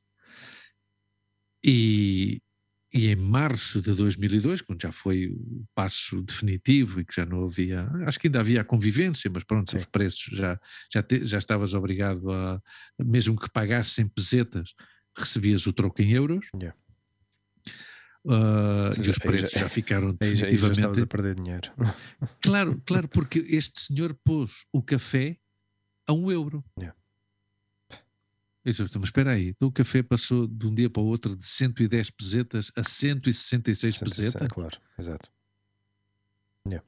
Ah, para, para redondear, para redondear, depois tens, tens cêntimos. Pá, eu vi isso tantas vezes. Tens cêntimos, põe, isto a 70 cêntimos. Redondeu, redondeu, redondeu. claro, por um lado, por um lado, eu não sei porque não estava em Portugal, mas a ideia que me dá a mim é que, por um lado, como o, o, o câmbio era, era tão claro que era 1 euro 200 escudos, pois não dava tanta, tanta bébia. Yeah. Sim, para, para redondear. redondear. É, claro, claro, porque aqui era 166, ah, pois. vou estar aqui, não sei o quê. Não, pá, vamos lá. Hum. Não, não se imprimiram só notas? Hum. Também se imprimiram moedas e moedas e onde, de cêntimos. E onde é que se já se viu meu, que uma, uma, uma, uma moeda se dê ao luxo de não usar todas as unidades que existem nessa, nessa, nessa, nessa, nesse câmbio, Exato. nessa moeda? Ou seja, as moedas de um cêntimo, ninguém as usa. As notas de. Em, por exemplo, aqui em Espanha há bancos que nem sequer podes conseguir notas de 5 euros das caixas multibanco. Ui, não há. Aqui não há. Epá, não, não. tem sentido nenhum. Não, as notas não. de 500 e 200 deixaram de circular. Sítios que Bem, diziam... as, as, as, de 500 deixaram inclusivamente de, de fabricá-las. Sim, sim, Já deixam de circular e muitos sítios dizem claro. nem sequer as aceitam. Não, mas é que isso, é, isso foi feito para corrupção, pá. Que horror. Do dinheiro negro? Claro, tu já, tu já viste o, que era, o fácil que era transportar um milhão de euros? Um milhão de euros em, em notas de 500? Tu metias isso no, no envelope. Yeah. claro. Yeah. claro. Olha, eu vi uma notícia aqui que até finais de fevereiro, em Portugal, uh, ainda podes. Uh, ainda podes uh, trocar, trocar escudos. escudos. Sim. Aqui, eu aqui é- não. É, eu acho que já é a data limite. Aqui foi o ano passado. Já foi, o ano, foi passado. o ano passado. Não sei, eu vi a notícia para aqui e guardei-a, mas uh, eu, é finais de, de, de, de fevereiro. Este, este ano, fevereiro, tem 28 ou 27? Não sei, mas digo já. Uh, a Montse ainda tem francos franceses de quando trabalhou em França. Oh, uau! Uf, uau. Sim, sim. Será que isso ainda é válido? Uh, não, não, porque a França foi dos primeiros ah, em não... fevereiro, uh, tem 28, 28 meses este ano, fevereiro. Bom. Uhum. Sabes que hum, tu tens, eh, tens seguido mudando aqui um pouco de terço, uh, terço, terço, terço, já não sei. Como? Terço, de terço, um bocado de terço. Ou seja, mudando de direção. Aham, mudando sim, de direção. É, é melhor assim. Mudando de direção, sim. Eu, eu, achei curioso e peculiar esta notícia porque eu não tenho feito um seguimento disto e realmente é um, é um tema que eu não tenho andado a seguir muito. Sei que é, pode, pode eventualmente, se isto explode, pode afetar a muita gente famosa, mas é o, o caso do, do Epstein, do, já, ah, sim, mas, do Jeffrey mas Epstein, que eu, morreu. Eu, eu, eu, não sabia da, da, existência desse homem depois, e só soube depois de ter visto o documentário na Netflix. Ok. Mas esse homem está morto, já, Sim, já morreu. Suicidou-se. Claro, Suicidou-se ou matou-se? Não se sabe. Não, não ou, sabe ainda. Ou, ou, ou suicídio mataram-no. Exato. uh, a questão é com este gajo é que pelo visto estava metido num, num círculo de, de, de menores, de Sim, tráfico prostituição de, com menores em Palm Beach. De menores E havia muita gente famosa metida nisto. Presidente um Clinton. Um deles, o, um dos filhos da, de, da Rainha da Inglaterra. Príncipe Andrew. Era exatamente Andrew. dele que eu, que eu queria falar. Hum. Porque vi um, vi um pequeno certo de, de uma entrevista que o gajo deu Hum. a um canal. Não sei, a entrevistadora era. tinha um sotaque britânico. Hum. Eh, Não sei se o canal era britânico ou não. ITV, acho eu. Pode, pode ter sido, sim. E o gajo Hum. a explicar, ou seja, ela, ela a contar com pormenor eh, a declaração da, da testemunha, não é? Digamos, da vítima, Uhum. que era menor na altura, a dizer que tinha dançado com ele, que tinha. Ele tinha feito avanços eh, a nível sexual com ela, não sei o quê, e o gajo, o gajo começou logo a abanar a cabeça, a dizer: Não, isso não é possível. Mas, mas com aquele politeness britânico que até, às vezes até mete um bocado de. Mas pronto, ah, a questão aqui é que. Com aquela arrogância e É, pedanteria, não é? exatamente, obrigado por teres posto isso em palavras eh, mais, mais agradáveis, Sim, porque eu ia sim, dizer porque- alguma assim um bocado mais pesada. Hum. Mas, eh, mas o gajo começou logo assim a abanar a cabeça e a dizer: Não, não, não. e ela até disse, e a, a repórter depois dizia outra coisa mais insistia no género. Ela disse que, que a pessoa suava muito, não é? Que, que, que era um- que- que ele suava muito. E o Hum. gajo começa assim a dizer: Não, isso não era possível, porque eu sofro de uma doença desde que fui atingido por uma bala, Hum. eh, que há um excesso de adrenalina naquela zona, exatamente, que me impede de suar. E fez uma pausa. Ou melhor, impedia-me de suar naquela época, da- da- naquela altura. Hum. Ou seja, epá, eu estava a ver aquilo e, as pessoas que estavam a ouvir aquilo também da- foi um programa de um, de um talk show que eu ouvi e não dava crédito ao que estavam a ouvir, meu. O gajo, qual foi a desculpa mais esfarrapada do mundo, meu? Em que tu dizes, alguém está a dizer que tu abusaste de mim sexualmente, eu, sendo menor, estou a descrever exatamente o que aconteceu, estou a dizer que foste tu e tu estás-me a dizer que eu naquela altura não, não, não suava, então não podia ter sido eu a pessoa que te fez isso. Epá. Estão a tentar abafar, estão a tentar abafar isto de qualquer maneira, Claro. porque tanto, até o Bill Gates eh, diz-se que está, que está metido nesta, nesta, nesta trama. Aliás, a crê- até se crê que foi por uma das, dessas razões pelas quais se divorciou da, da mulher. Hum. Um, Bill Clinton também está metido nisto. Pelo menos é um dos nomes, é um dos nomes que se fala. Mas, mas sabes, uma, uma coisa vergonhosa que depois desta notícia houve um. Há, há um, há um escritor, jornalista que quer ser. Vai, vai de um fão terrível aqui de Espanha, que é um tal Sostres. Sostras. Uhum. Só S-O-S-T-R-E-S. É catalão ele. Mas é um, é um provocador e é um nojento, no fim de contas. Ah, esse homem defendia. Salvador escre- Sostres. Sim, Salvador Sostras. Ah, e, e- escreve no ABC. Foi bem, escreve no ABC. Sim. Ah, esse gajo é um nojento. Tem um bom Merda. currículo. La Vanguardia, El Sim, Mundo. sim, sim. Sim, sim, sim, sim. sim. Ahm, e, e, e o gajo, sobre esta questão do, do príncipe André, o gajo levantava, ah, não levantava, o gajo dizia diretamente: é pá, uma miúda tem 17, a- 17 anos, ela sabe que tem 17 anos, mas o homem não tem por que, por que saber que ela tem 17 anos. Hum. E ela, uma mulher de 17 anos, pode aparentar, uma miúda de 17 anos pode aparentar ter 20. E- Yeah, mas e onde é que está a vergonha e a, bem, e a decência? Primeiro tudo, se estás casado, não tens que, que ir a essas coisas, mas pronto. Hum. E onde é que está a decência do homem de perguntar ao lado, mas tu és maior de idade? ok? Mas tu até podes ser um depravado sexual, Claro. mas podes manter a decência e o civismo e manter-te na lei. Quer dizer, mas, mas não é assim, porque todos sabiam que as meninas que iam à casa do Epstein eram, eram menores. Não, Todos, é- todos sabiam.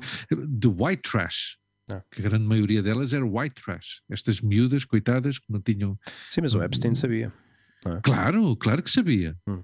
Obviamente. E sabia, e os seus convidados também tinham que saber, porque esse Hum. era o atrativo. Por isso é que eles lá iam. Hum. E ainda por cima, as pessoas que lá iam tinham dinheiro para pagar uh, prostituição de luxo, Exato. mulheres adultas. Não, e, aliás, E- eles e- eram transportados para uma ilha privada, Sim. Uhum. Transporte privado, seja, sem qualquer tipo de rastreio, Sim, sem sim. qualquer tipo de, de controle, não é? E tudo era feito assim, assim É uma de loucura, forma uma- incógnita, não é?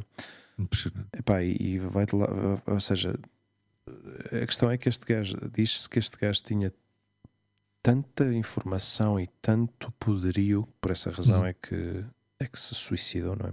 Se calhar não aguentou com a pressão. Ah, ou, ou, ou desfizeram-se dele. Há, muita gente que, que acredita que se desfizeram dele, Sim. obviamente. Sim, sim. sim. Este, este, este homem tinha uma agenda, É. tinha uma agenda Agora, com a- muitas coisas. A, a namorada dele tá, tá, foi presa, está tá a declarar. A Ghislaine. Ah, sim. Hum. Mas é, é- é destes casos que eu tenho assim ouvido muito por cima e não tenho dado, não tenho prestado atenção, mas chamou-me a atenção esta entrevista absolutamente Hum. nojenta deste, deste tipo. Ah, que aliás já lhe retiraram todos os, ah, todas, as, ah, Já não faz parte da família real, como todas as chapinhas, Uhum. dos crachás da, da família real, Claro. os pins. Uhum. Estava a ver aqui a fotografia, ou esta, esta- este desenho que eles têm no, no jornal do, do ABC, do, deste tal Salvador Sostras, tem pinta, parece o, aquele personagem dos Soprano. meu. Qual o, o protagonista? Sim, como ele se chamava. O, não sei. Não, não sei. Não, este gajo é nojento. pá. Este gajo, Salvador Sostras, é nojento. Aham.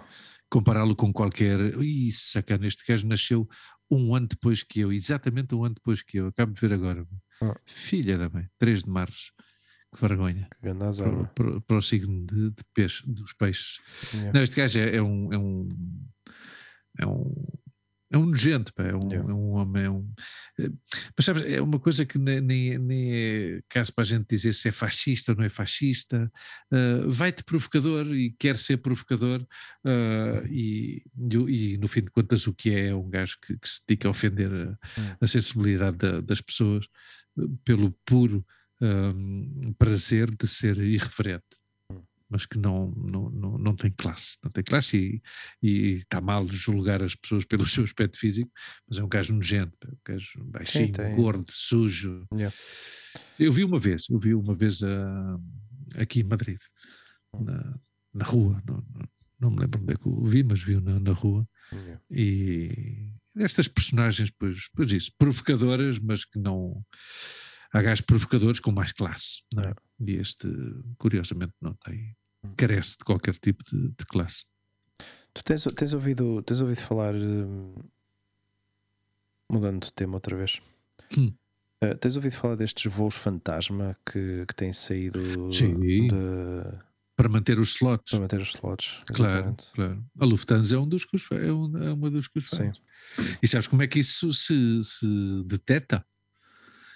Isso detecta-se pelo. Tu sabes que há estes freaks que, que vão para os aeroportos e gostam de tirar fotografias aos aviões e não sei o quê, não é? Sim. Não, mas eu não estou a falar de ti, estou, a falar de pessoas que têm autênticos portfólios que sabes disso, não é? E via-se muito na Portela, na Portela via-se muito dessa, dessas pessoas com os teleobjetivos dos Sim, diabos, e não sim, sei o quê. sim. Não, aliás, eu, eu daqui do spot que eu tenho perto da minha casa vi pessoas que vão com a sua Claro. cadeirinha e ficam lá horas e horas Exato. a ver os aviões a, despegar, a descolar. Exato. Uhum. Bom, pois como é, que, como é que se começaram a detectar essa.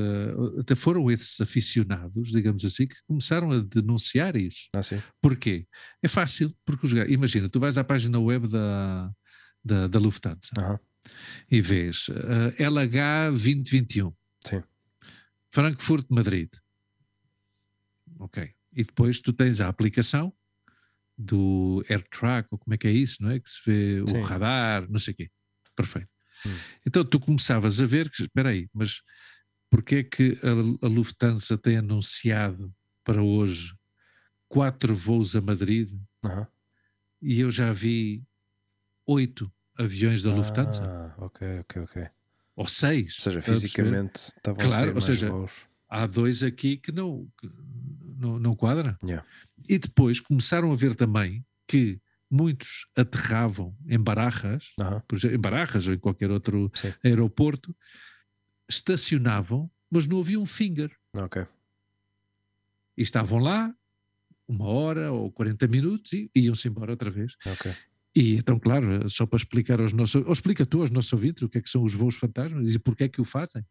Claro, é para manter o seu espaço, o seu lugar, o seu slot. O que eles eh, pagam. no aeroporto, porque se não, se não ocupam, eh, perdem. Exato. Basicamente Que é a perdem. chamada lei do 80-20. Ou seja, tu podes não respeitar 20% do slot anual que tu tens. Yeah. Mas se tu só voas 75%, perdes esse, essa, essa, essa autorização para voar, esse estacionamento, e então isso Claro. vai para outra companhia aérea. Sim, obviamente. exatamente. A questão é essa, que ao fim e ao cabo estão a impedir que outras companhias que realmente se calhar querem ter eh, passageiros. Não, o que se passa é que Não não, há consigam- passageiros ainda. Ainda Hum. não há passageiros. Ainda não Yeah. há uma procura de viagens de avião que justifique. Mas eles, entretanto, em vez de cuidar o meio ambiente, vês, são estas coisas que o capitalismo não tem a capacidade de se adaptar. Yeah. Dizer, "Epá, espera aí, e vamos interromper. pá. Tu não podes, não, não tens eh, passageiros. eh, O que se passa é que aqui há muito dinheiro, não é? Há muito dinheiro em jogo, porque o próprio, o próprio aeroporto Hum. não vai denunciar isto, porquê? Porque o, o aeroporto também ganha dinheiro com isso. Não, não, eu deixei-te aqui o estacionamento e, e se calhar até te vendi combustível, seja o que for. Yeah. Ou seja, isto é uma roda em que todos ganham dinheiro e que não pode parar, mesmo que seja um absurdo de aviões que têm uma capacidade para, não sei, tu diz sabes melhor do que eu, 200 ou 250 passageiros, ou 300, não sei Depende, quanto é que é. Depende do avião que seja, mas, Depende, assim, mas pronto, destes que voam na Europa, mais ou Europa, menos. não, à volta de 150, 160, 150. 170. 150, 160. Pronto. Yeah. Imagina um avião desses sozinho. Vazio, vazio, sem nada. Não, e o combustível, combustível que está a gastar, Claro, e, claro. mas também é certo, os aviões parados acabam por, eh, por trazer mais problemas a nível de motores, porque esses, esses motores precisam de estar em movimento constantemente. Claro, lá está. Trazem muito tempo. problemas em termos de manutenção, mas, Sim, sim, sim. mas estamos a falar dos problemas em termos de manutenção. Não estamos Yeah. a falar nem sequer preocupados com os problemas do meio ambiente. Exato. São a aviões que andam aí a- exato. e que podiam estar na- em terra. A denúncia que eu vi na- nesta notícia foi exatamente feita pelo Greenpeace, que está muito em Claro. cima destas, destas questões. E, hum, e parece-me, pá, não sei. Eu, eu, eu, pá, eu- desde, eu desde que saí do mundo da aviação eh, e tenho visto e acompanhado e seguido esta, esta evolução tão, tão. Desde que aconteceu em 2008, que voltou a acontecer eh, com, com, com, com o vírus, com a pandemia, as ajudas em injeção de capital eh, por parte do nosso dinheiro, ou seja, porque esse dinheiro injetado é de capital nacional, não é de capital público, e que, e que depois é tão mal gasto e tão mal investido porque não tem retorno. Ou seja, esse dinheiro todo que é injetado dentro das companhias aéreas, isto já, se, já, se, já começou a sair à luz, eh, que várias companhias aproveitaram esse capital para revender ou para revalorizar as ações dessas companhias nas bolsas, não para investimento na formação dos empregados, na criação de empregos, Uhum. na melhora de infraestruturas, não. Isso é uma das coisas que o Yanis Varoufakis eh, fala muito constantemente, é que o dinheiro, o capital privado, Uhum. atualmente há bilhões e bilhões e bilhões de, de euros estancados, parados, sem qualquer tipo de investimento. Ou seja, esse dinheiro é, é- é possível que, que se calhar a Apple tenha, por exemplo, diga Apple porque é das companhias mais ricas atualmente no, no mundo, eh, já, já chegou aos trilhões, ou seja, já tem trilhões de, de- de- de- dinheiro eh, armazenado nas arcas, mas que não faz nenhum tipo de investimento para o público, ou seja, não faz, não faz investimentos a nível de para a educação, para a saúde, para energias renováveis, para, para realmente, Eu ou seja, eu- não eu reinveste esse dinheiro. claro. Eu ainda sou mais, ainda sou mais naif Hum. e mais utópico. Hum. Até pode redistribuir. Até pode redistribuir Sim. diretamente. Ou seja, à parte, ou seja, tem dinheiro suficiente para incentivar o desenvolvimento dessas áreas todas que tu disseste: educação, saúde pública, É. emprego de qualidade, energias renováveis, e ainda tem dinheiro suficiente para dizer: epá, eu vou, eh, vou dar 10 mil dólares a cada, a cada cidadão dos Estados Unidos que, Uhum. que tenha, obviamente, necessidade desses 10 mil dólares. Não vou dar 10 mil dólares ao Donald Trump, ob- obviamente. Não. Ou seja, por isso é que eu digo que eu ainda sou mais, ainda sou mais utópico, porque há dinheiro para, para, para redistribuir. há dinheiro para, para não sei, há dinheiro mas, suficiente para que não haja fome no mundo. Claro, mas esse, mas esse é o problema deste, disto que está a acontecer. Ou seja, é exato, é verdade o que tu acabas de dizer. Há dinheiro, há dinheiro, há dinheiro, mas o dinheiro não está a circular. Ou seja, o único dinheiro que circula é, é, do, é dos governos públicos, mas da parte privada não, esse, esse dinheiro não circula. Ou seja, só está a ser armazenado, guardado como capital, reinvestido na compra de, das ações deles, que já são deles, não é? Mas, mas para dar mais valor, para revalorizar, eles voltam a comprar as ações deles. Eu não, eu não entendo muito bem como é que funciona esse esquema, mas. Não, eu também não. Mas, mas, mas esse dinheiro fica a circular dentro da companhia, não é? Um, epá, e, é um, é um círculo vicioso. Está podre esta e merda, eu, mas esta merda coisa, está podre, Luís, está podre. Tudo, mas vê bem, a, a crise de 2008 foi uma crise financeira Provocada pelos bancos. Provocada pelos bancos. Mas depois os Estados injetam dinheiro nos bancos. Nos bancos. Dinheiro público. é dinheiro nosso. Há, uma, há uma observação, voltando outra vez ao, ao nosso amigo da Grécia. Uh, o gajo diz: Tu num telefone tens componentes, todos os componentes que estão dentro de um telefone foram ou são uh, criados com ajudas de apoios que os próprios programas, ou seja, que os próprios uh, uh, governos criam sim, sim. para desenvolvimento Isso... de novas tecnologias sim, dentro dos países que fabricam esses componentes. Os próprios governos dão ajudas públicas para ajudar a desenvolver tecnologia que vai para um setor privado.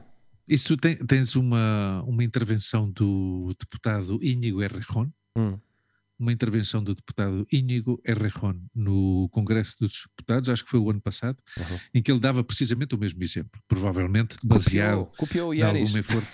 não, não, ou, ou, ou leu e, yeah.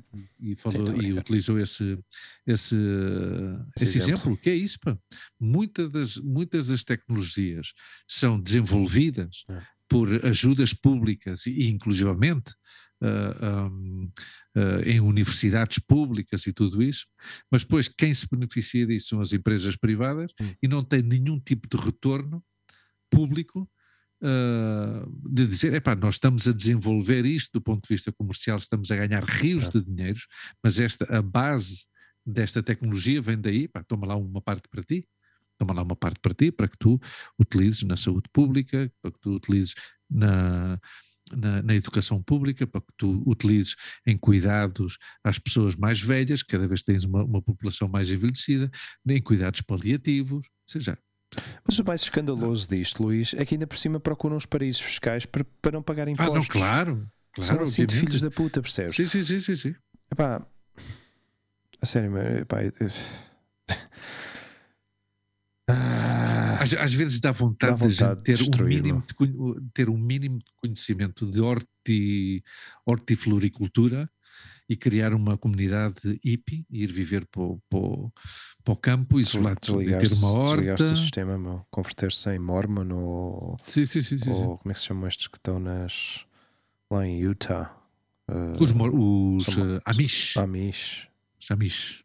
epá, não sei, meu. Às vezes, às, às vezes, penso que se isto dá uma volta, eh, deve ser o único futuro que ainda nos resta é, é converter-nos em tribalistas outra vez, viver em, viver em comunidades pequenas, auto, autossuficientes e não sei, às vezes perco a esperança sim, sim, sim, que isto de alguma maneira uh, tenha alguma volta, meu. Não sei, pá, está é, tá tão tá mesmo podre este sistema. E, e, a mim assusta-me porque temos filhos. É pá, é. E um gajo pensa, porra. Sim, porque esta, esta, porcaria toda vai ser uh, deixada como legado, não é? Ao fim e ao cabo, porque esta gente continua no poder e vai, e vai fazer tudo o possível para se manter no poder ou para que os, os, os que venham a sucedê-los continuem o mesmo claro, sistema, Hugo, percebes? São dinastias. Pá. Ah, exato. Claro. Estamos a falar de dinastias. Como é, como é que dizes que se chama este tal Íñigo? Íñigo Errejón. Ah, Era okay. um gajo que fazia parte do Podemos e que se separou do Podemos e tem agora o, o partido Mais País. Okay. Que é uma coisa assim mais uh, soft. Uma coisa de esquerda moderna, de, ecologista e tal. Tu não achas os nomes dos partidos políticos, de certos partidos políticos, um pouco não muito comerciais, para dizer alguma coisa? Ou seja, como Sim, o MAS, sim. Ma- como, como é que se chama o, o outro? Este é o MAS País, temos, temos os. eh, uni- como é que se chama aquele? Arrimadas. Unidas Podemos. Das Arrimadas, não sei o quê. Não, isso é o Cidadãos. É Cidadanos. Se é Cidadanos, Arrimadas é o nome dela. Ah, é o nome dela. Claro. Isso era partido político. Não, não, não. não. Inês Eu sempre Arrimadas. ouvi- que- Eu sempre ouvi o nome dela e dizia, mas que partido político mais estúpido. Arrimadas. Arrima-te aqui, arrima-te aqui. Bem, arrima Quanto mais prima, mais se lhe arrima. Lembras-te disso? Não, não, não. Não, isso é, isso é o Ciudadanos, que o Ciudadanos, a origem dos Ciudadanos é um, Yeah. é um partido catalão, Ok. Ciudadanos, Aham. Ciudadanos da Catalunha, que depois passou a ser um, paí- um partido nacional, Ah. Eh, e Ciudadanos, que, fundado por Albert Rivera, que acabou por destruir o, o, o partido, coisa que me satisfaz bastante, porque é um partido ultraliberal. Ah. Um, a líder desse partido agora é a a Inês Arrimadas. Uhum. Uh, e sim, mas os partidos uh, há um partido que se chama Teruel Existe e que tem um deputado na- na- na- no Congresso. hã? E depois está Podemos, Podemos, que se transformou em Unidas Podemos, Yeah. porque foi quando se coligaram com a, a Esquerda Unida. Então Ok. agora é um partido que, que faz, do qual faz parte Podemos, Partido Comunista Espanhol, ah, ah, e a Esquerda Unida e os Verdes, é? fazem parte aí de- disso tudo. Há outro partido que se chama Equo, que é um partido ecologista, Ok. ah, que também vai sempre um bocado nas listas do, do Podemos. Ok. E depois está, o, está a Vox, não é? Vox, que é o partido de ultradireita de, de, de Espanha. E depois os tradicionais, é? o Partido Popular, que é um partido que, com um passado franquista, é? que é um, um partido fundado por ex-ministros do, do, do Franco, Hum. Primeiramente com a Aliança Democrática, ou Aliança Popular, e depois eh, o CD, União Centro Democrática, e Uhum. depois passou ao Partido Popular, eh, em que o líder era o Fraga Iribarne, Fraga Iribarne, que foi muitos anos também presidente da Junta Autónoma da, da Galiza, que foi ministro de- do Franco. Aliás, o Fraga Iribarne eh, assinou os últimos fuzilamentos em Espanha, Ah, as últimas execuções em Espanha, e depois simpático. conseguiu calmamente dar o passo à democracia, não é?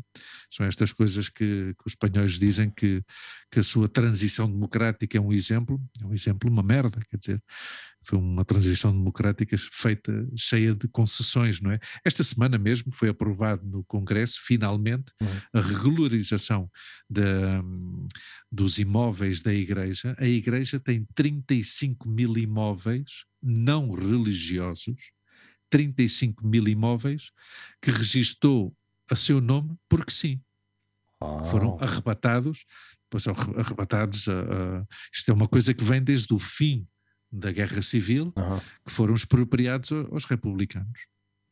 Então estamos a falar de edifícios, edifícios, edifícios, edifícios que alugam e que vendem e que não pagam o, o- o IMI, por exemplo, não pagam.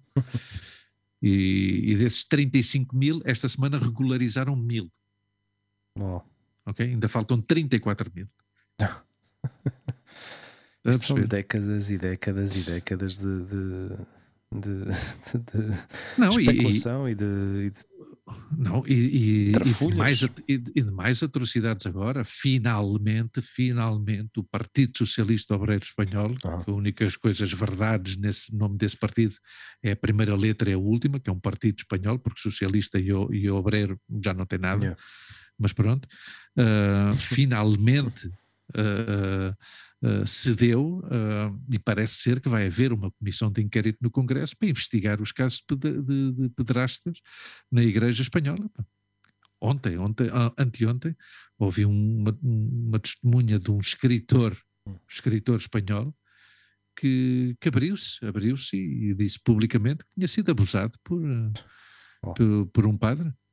E que o padre, porque ele estudou num, num, num colégio interno, e o padre, inclusivamente, ele disse: Eu vivi durante décadas com sentimento de culpa, porque o padre dizia-me que o que ele fazia, era, o culpado era eu. Isso é uma loucura, é uma loucura, é uma loucura como é que a igreja. Eu, eu, tenho muito respeito pela fé das pessoas, mas eu não posso ter e cada vez tenho menos fé pela, pela instituição, pela igreja. Yeah. Não, não, não, pode haver. Ainda por cima obrigavam os miúdos, era a única opção que tinham, muitos deles, era de ir a, a, porque os pais pensavam que realmente era a melhor educação, não é? E, claro claro. metê-los num, num, num, colégio. De, de. E isto já há muitos anos, obviamente, há quatro ou cinco décadas. Muitos era a única forma que tinham de sobreviver, claro.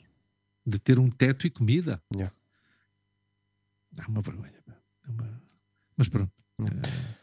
E olha, para acabar, uh, acabemos, para acabar, para acabar, só, tu, tu, não tens seguido muito o, não tens seguido muito hum, Joe Rogan? As fases, as fases preliminares do Festival da Canção, da Eurovisão. Uh, pois, não. não, uh, saltei, okay. saltei este ano. Ok. Não, tem havido, tem havido mais polémicas com. Acho que há, muito, há muita gente que não, não, não, não está a gostar nada do que, do que o Joe Rogan diz, nem os convidados que ele tem dizem ah. nos, ah, nos programas dele. Seguido. Então andam a fazer uma espécie de, de campanha uh, a nível global para tentar uh, retirar o, o, Joe Rogan do, do, Spotify, ou seja, tentam pressionar o Spotify. Uhum. Uh, por exemplo, esta semana foi o, o, o, Neil Young? o cantor Neil Young que disse: uhum. ou, ou vocês deixam de propagar este tipo de mensagens anti-vacinas anti e não sei o quê, uhum. ou eu retiro todas as minhas músicas do Spotify. Sim, eu o que li, ele disse: Eu vou retirar todas as minhas músicas de uma plataforma é. que alberga programas é, que defendem uh, as antivacinas. Eu estou de acordo com, com, o que diz o Neil Young. Não sei, provavelmente há muitos músicos que não podem tomar a decisão dele porque precisam do dinheiro que ganham é. no, no, Spotify. Aí entra a hipocrisia de cada um uhum. ou, ou, as capacidades que cada um tenha de tomar ação. Mas. Uh, quer dizer, eu não, eu não, sou tão seguidor do Joe Rogan como tu e não sabia sequer que o, que o Neil Young se, se referia diretamente ou especificamente ao, sim, ao Joe Rogan. Sim, ao programa. Sim. Não sabia. Não sim, sabia. De, uh, o tweet dele foi do género: uh, não pode haver. Uh, Uh, não pode haver Neil Young nem Joe Rogan. Ou seja, se, se querem ficar com o, Jill, com, com o, Joe Rogan, então não pode haver Neil Young, uma coisa assim do género. Então o Spotify tomou a decisão de retirar todas as músicas do, do Neil Young. Claro, seja, porque ganha, o Spotify ganha mais dinheiro com o Joe Rogan que com o Neil Young. Yeah.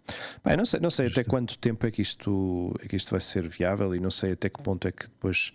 Eh, eu acho que, não, eu acho que o Joe Rogan problemas não vai ter. Uh, do género se acontecer alguma coisa, ele vai ter sempre alguma plataforma onde poder, onde pode ir, ou seja, para continuar uh, uh, a ter conversas com, com pessoas. E eu há, há, há pessoas que vão ao, ao, ao podcast que eu não gosto da temática e há outras pessoas que eu gosto.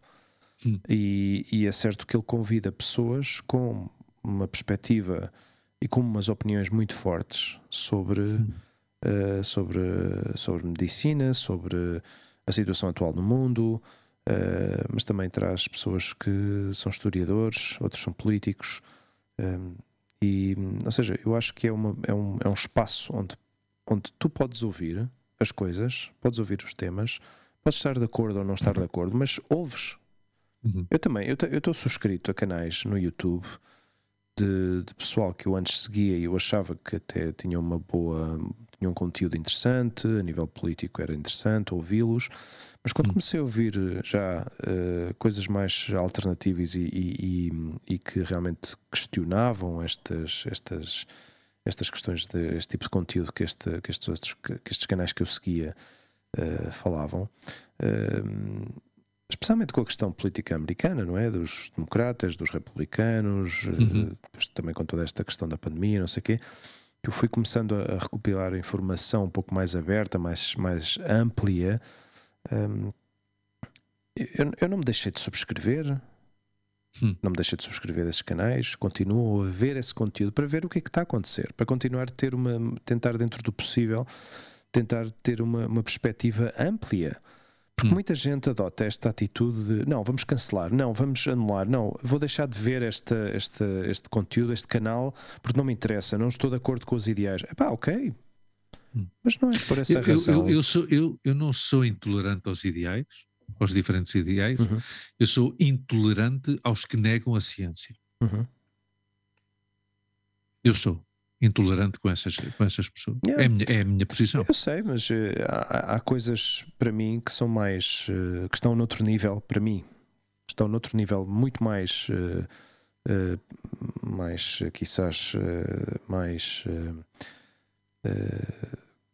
que são talvez mais preocupantes hum. e que não, não, não, estou a tirar valor ao que tu acabas de dizer, atenção, não é, não é isso. Não, não, é, são, é, são, opiniões. Exato, uhum. exatamente. Mas que eu acho que hum, eu acho que devemos sempre ouvir, ouvir e tomar as nossas uhum. decisões, uhum. estando de acordo ou não. Percebes?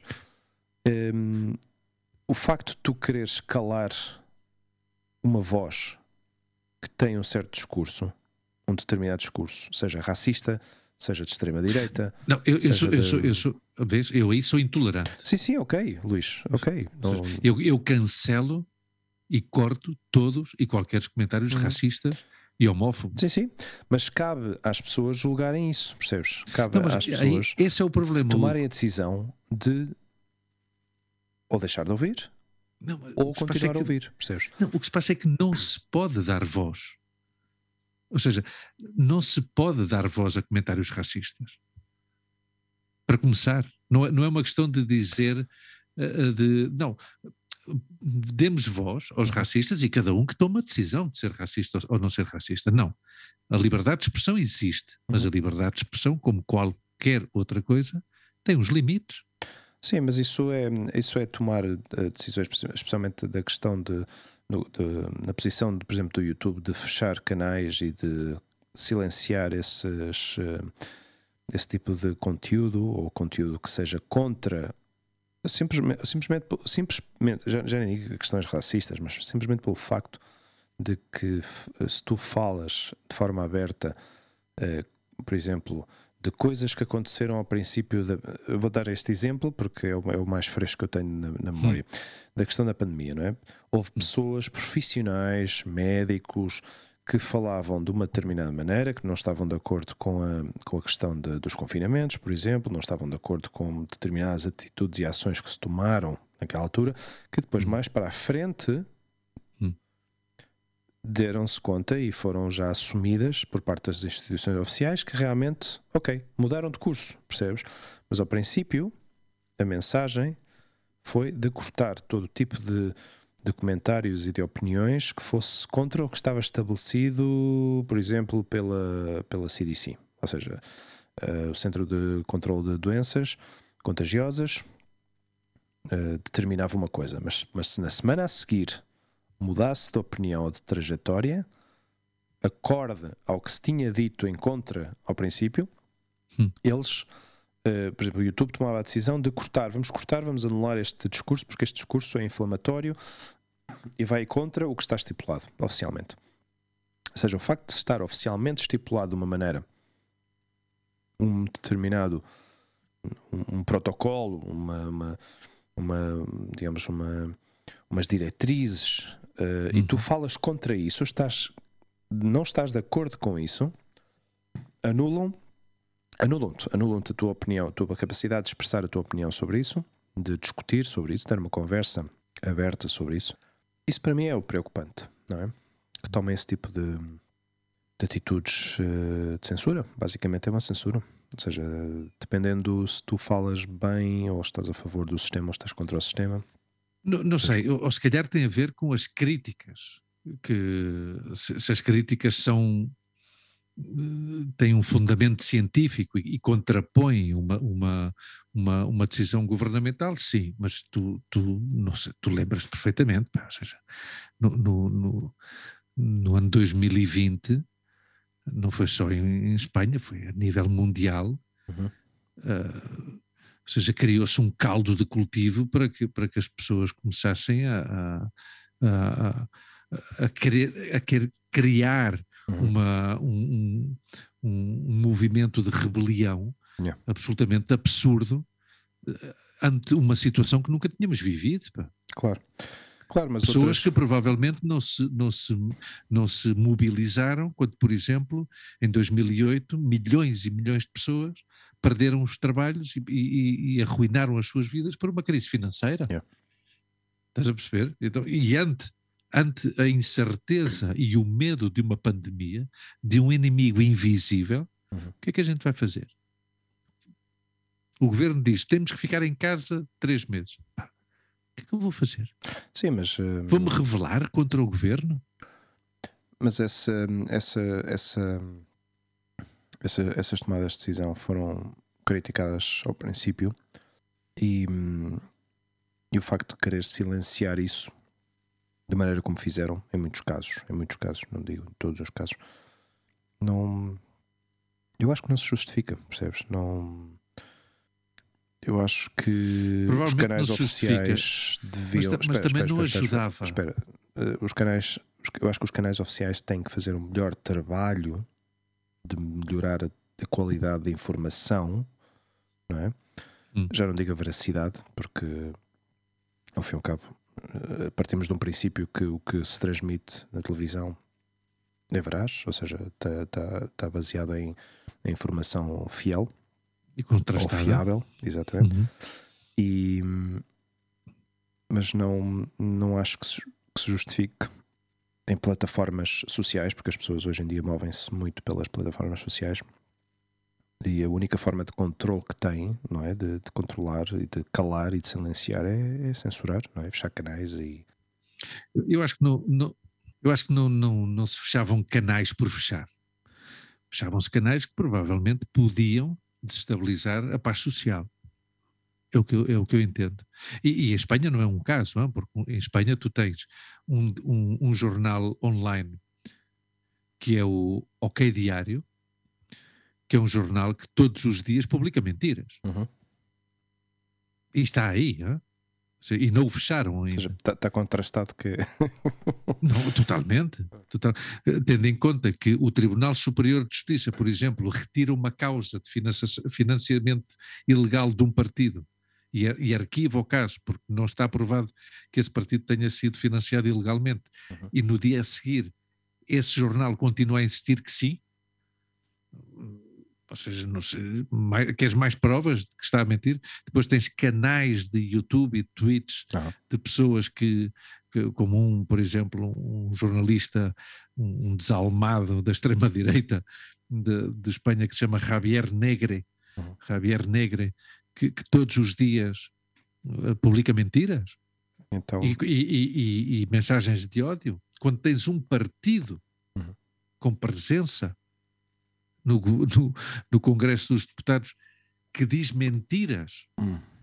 e que espalha mentiras sobre o ministro, que diz que o ministro disse uma coisa que não disse, mas que continua a alimentar esse, essa mentira. Seja, eu, eu considero que, e, chama-me se calhar fascista a mim agora, mas hum. muita liberdade de expressão há ainda, para muitas pessoas que não, que não a merecem ou que não fazem bom uso dessa liberdade de expressão. Yeah. E eu, eu, falo do, do, que sei mais, porque tu sabes que eu estou a par da, da, da, da atualidade uhum. do país, e, mas pronto, quer dizer, eu acho que o mundo perdeu uma, uma oportunidade de ouro para mostrar que se quiser pode ser solidário, não é? Uhum. Sim, mas este, este caso, e, este, e caso, não... este caso, por exemplo, do, do Neil Young, voltando à questão do Neil Young, eu, para mim hum. parece-me uh, absurdo. Uh, a, a, situação em si é absurda porque ele uh, pôs numa, numa balança, disse ou eu ou ele. Mas isso é absurdo. Ou seja, se tu queres tomar, se tu não estás de acordo com o que se está a dizer naquele programa, pá, vai-te embora. Fecha a porta e vai-te embora. E já está, e não, não há problema nenhum. Ou seja, há milhões e milhões e milhões de pessoas que seguem aquele, aquele canal uh, e aquela plataforma, mas, mas o facto, podcast. Desculpa, desculpa interromper, mas o facto de que haja milhões e milhões de seguidores do podcast do Joe Rogan não tem por que dar credibilidade, credibilidade ao, Joe Rogan. Se calhar o que prova é que ele tem uma boa capacidade de influência sobre as pessoas. Mas isso não significa que o que ele diga seja bom ou correto ou inclusivamente que ajude mas isso, mas, isso, mas isso, é a opinião já de cada um quando ouve o programa. Claro, não? E claro. Quando ouve, mas, e quando vê mas, um convidado, outro convidado, outro convidado. Então tu vais ouvindo os canais, vais ouvindo os, os, os tópicos de conversa um, e ele traz ao programa desportistas, pessoas que estão ligadas à política, uh, psicólogos, uh, médicos, até teve um médico da CNN uh, eh, que conversou com ele, também foi um episódio polémico. Um, e ao fim e ao cabo, a conversa existe, o debate está aberto, percebes? Tu ouves as opiniões das duas partes, não é? E eu, eu ouço o programa e sou fiel ao programa, mas não estou de acordo com tudo o que ele diz. Uhum. Nem, nem, nem, nem sou partícipe uhum. de coisas que ele, que ele se calhar, uh, como tu dizes, que é um, uma pessoa que influencia, influencia, de certeza absoluta, influencia milhões de pessoas. Uh, eu não sou uma delas, ou seja, eu não sigo uh, o estilo de vida deste homem, não é? Nem, nem imagina uma coisa. Ao, ao estilo de vida deste homem. Imagina uma coisa, imagina que eu tenho um programa, um programa bastante plural e transversal, uhum. que entrevisto e convido uh, a desportistas, a políticos, uhum. a escritores, um, políticos de várias eh, tendências, uhum. uh, bastante plural, não é? Mas há um yeah. dia em que eu, numa conversa durante este programa, digo que sou realmente racista e considero que qualquer raça que não seja caucásica é inferior. E porquê? Ou seja, a pergunta é: e porquê? Ah, não, porque é o que ele pensa, porque é o que eu penso, porque claro. sou racista. Ou seja, eu, meu, na minha opinião, eu sigo uma pessoa que de repente dá esta, esta opinião, hum. eu deixo de seguir essa pessoa. Claro, já está. Claramente. Claro. Isso parece-me corretíssimo. Pois, mas isso é mais ou menos, ou mais ou menos não, isso é equiparável uhum. com, tendo em conta os dias que vivemos hoje em dia, de que esse homem defenda uma posição uhum. anti-vacinas, que esse homem defenda uma posição uh, médio conspiranoica sobre okay. uma questão de uma pandemia. Mas se eu calo isso, se eu silencio essa mensagem, como é que tu sabes que essa pessoa não continua a transmitir essa mensagem? Percebes? Ah, não vai continuar a transmitir mas como é que sabes? por outro canal. Como é que tu sabes isso? Canal. Claro, mas não, tu mas não segues questão... isso, não sabes isso, não sabes não, mas essa, pessoa. É se tu silencias... Spotify, mas a tu... questão é que o Spotify sim fica a saber que através dos canais do Spotify ele já não vai transmitir essa mensagem. Pronto, ele vai para outra plataforma. E até que a outra plataforma não tome a mesma medida que o Spotify, ele vai continuar a transmitir. A, hum. outra, a outra plataforma toma a mesma medida, pronto, deixa. Ok, vai buscar outra, outra, outra, outro canal. Mas sabes que é mais perigoso ainda? Sabes que quando, quando o Alex Jones, não sei se ouviste falar do Alex Jones, esse tipo também é um hum. tipo bastante, com bastante controvérsia também. Fala, era um antissistema, o tempo todo a falar sobre uh, leis, uh, teorias de conspiração e tudo. Uhum. E já, já, foi também alguma vez ao, ao programa do, do Joe Rogan e o gajo acabou por ganhar muito mais audiência sendo expulso do YouTube, do Twitter, Instagram, todas as plataformas sociais, uh, entre aspas, oficiais, Uhum. Uh, ele acabou por criar a sua própria plataforma, tem agora total liberdade para dizer o que lhe apeteça, percebes? Ou seja, converteu-se num monstro ainda pior de gerir, porque não tem nenhum tipo de travão, uhum. pelo simples facto de ter sido silenciado. Ou seja, calaram-no aqui, calaram-no aqui, calaram-no aqui, calaram-no aqui, e o uhum. gajo, ah é? Ok. Criou a minha própria plataforma de distribuição e tem mais seguidores que nunca. Percebes? Yeah. Por isso é que eu digo que hum, eu sou dessa opinião que o facto de silenciar, o facto de cortar o acesso a um, às vezes não joga bem a favor da, da eu... digamos da, da, intencionalidade por trás uhum. da, dessa eu acho que o tempo, o tempo cura tudo, mas as, as atitudes e as yeah. ações têm que se tomar. Claro, porque também estamos a viver, também, também, estamos a viver numa tempo, numa época uh, em que toda a gente tem acesso a este tipo de ferramentas, não é? Sim, sim. Antigamente não era assim, Uhum. antigamente toda a informação era centralizada e condicionada, e tu o que ouvias por aquele tubo que saía de- de- pela imagem que saía da televisão e, e a informação que recebias pela rádio era, Sim. era, era a única informação que tu tinhas acesso. Uhum. Aí também poderia haver a influência, não é? Poderia haver Uhum. uma, uma certa.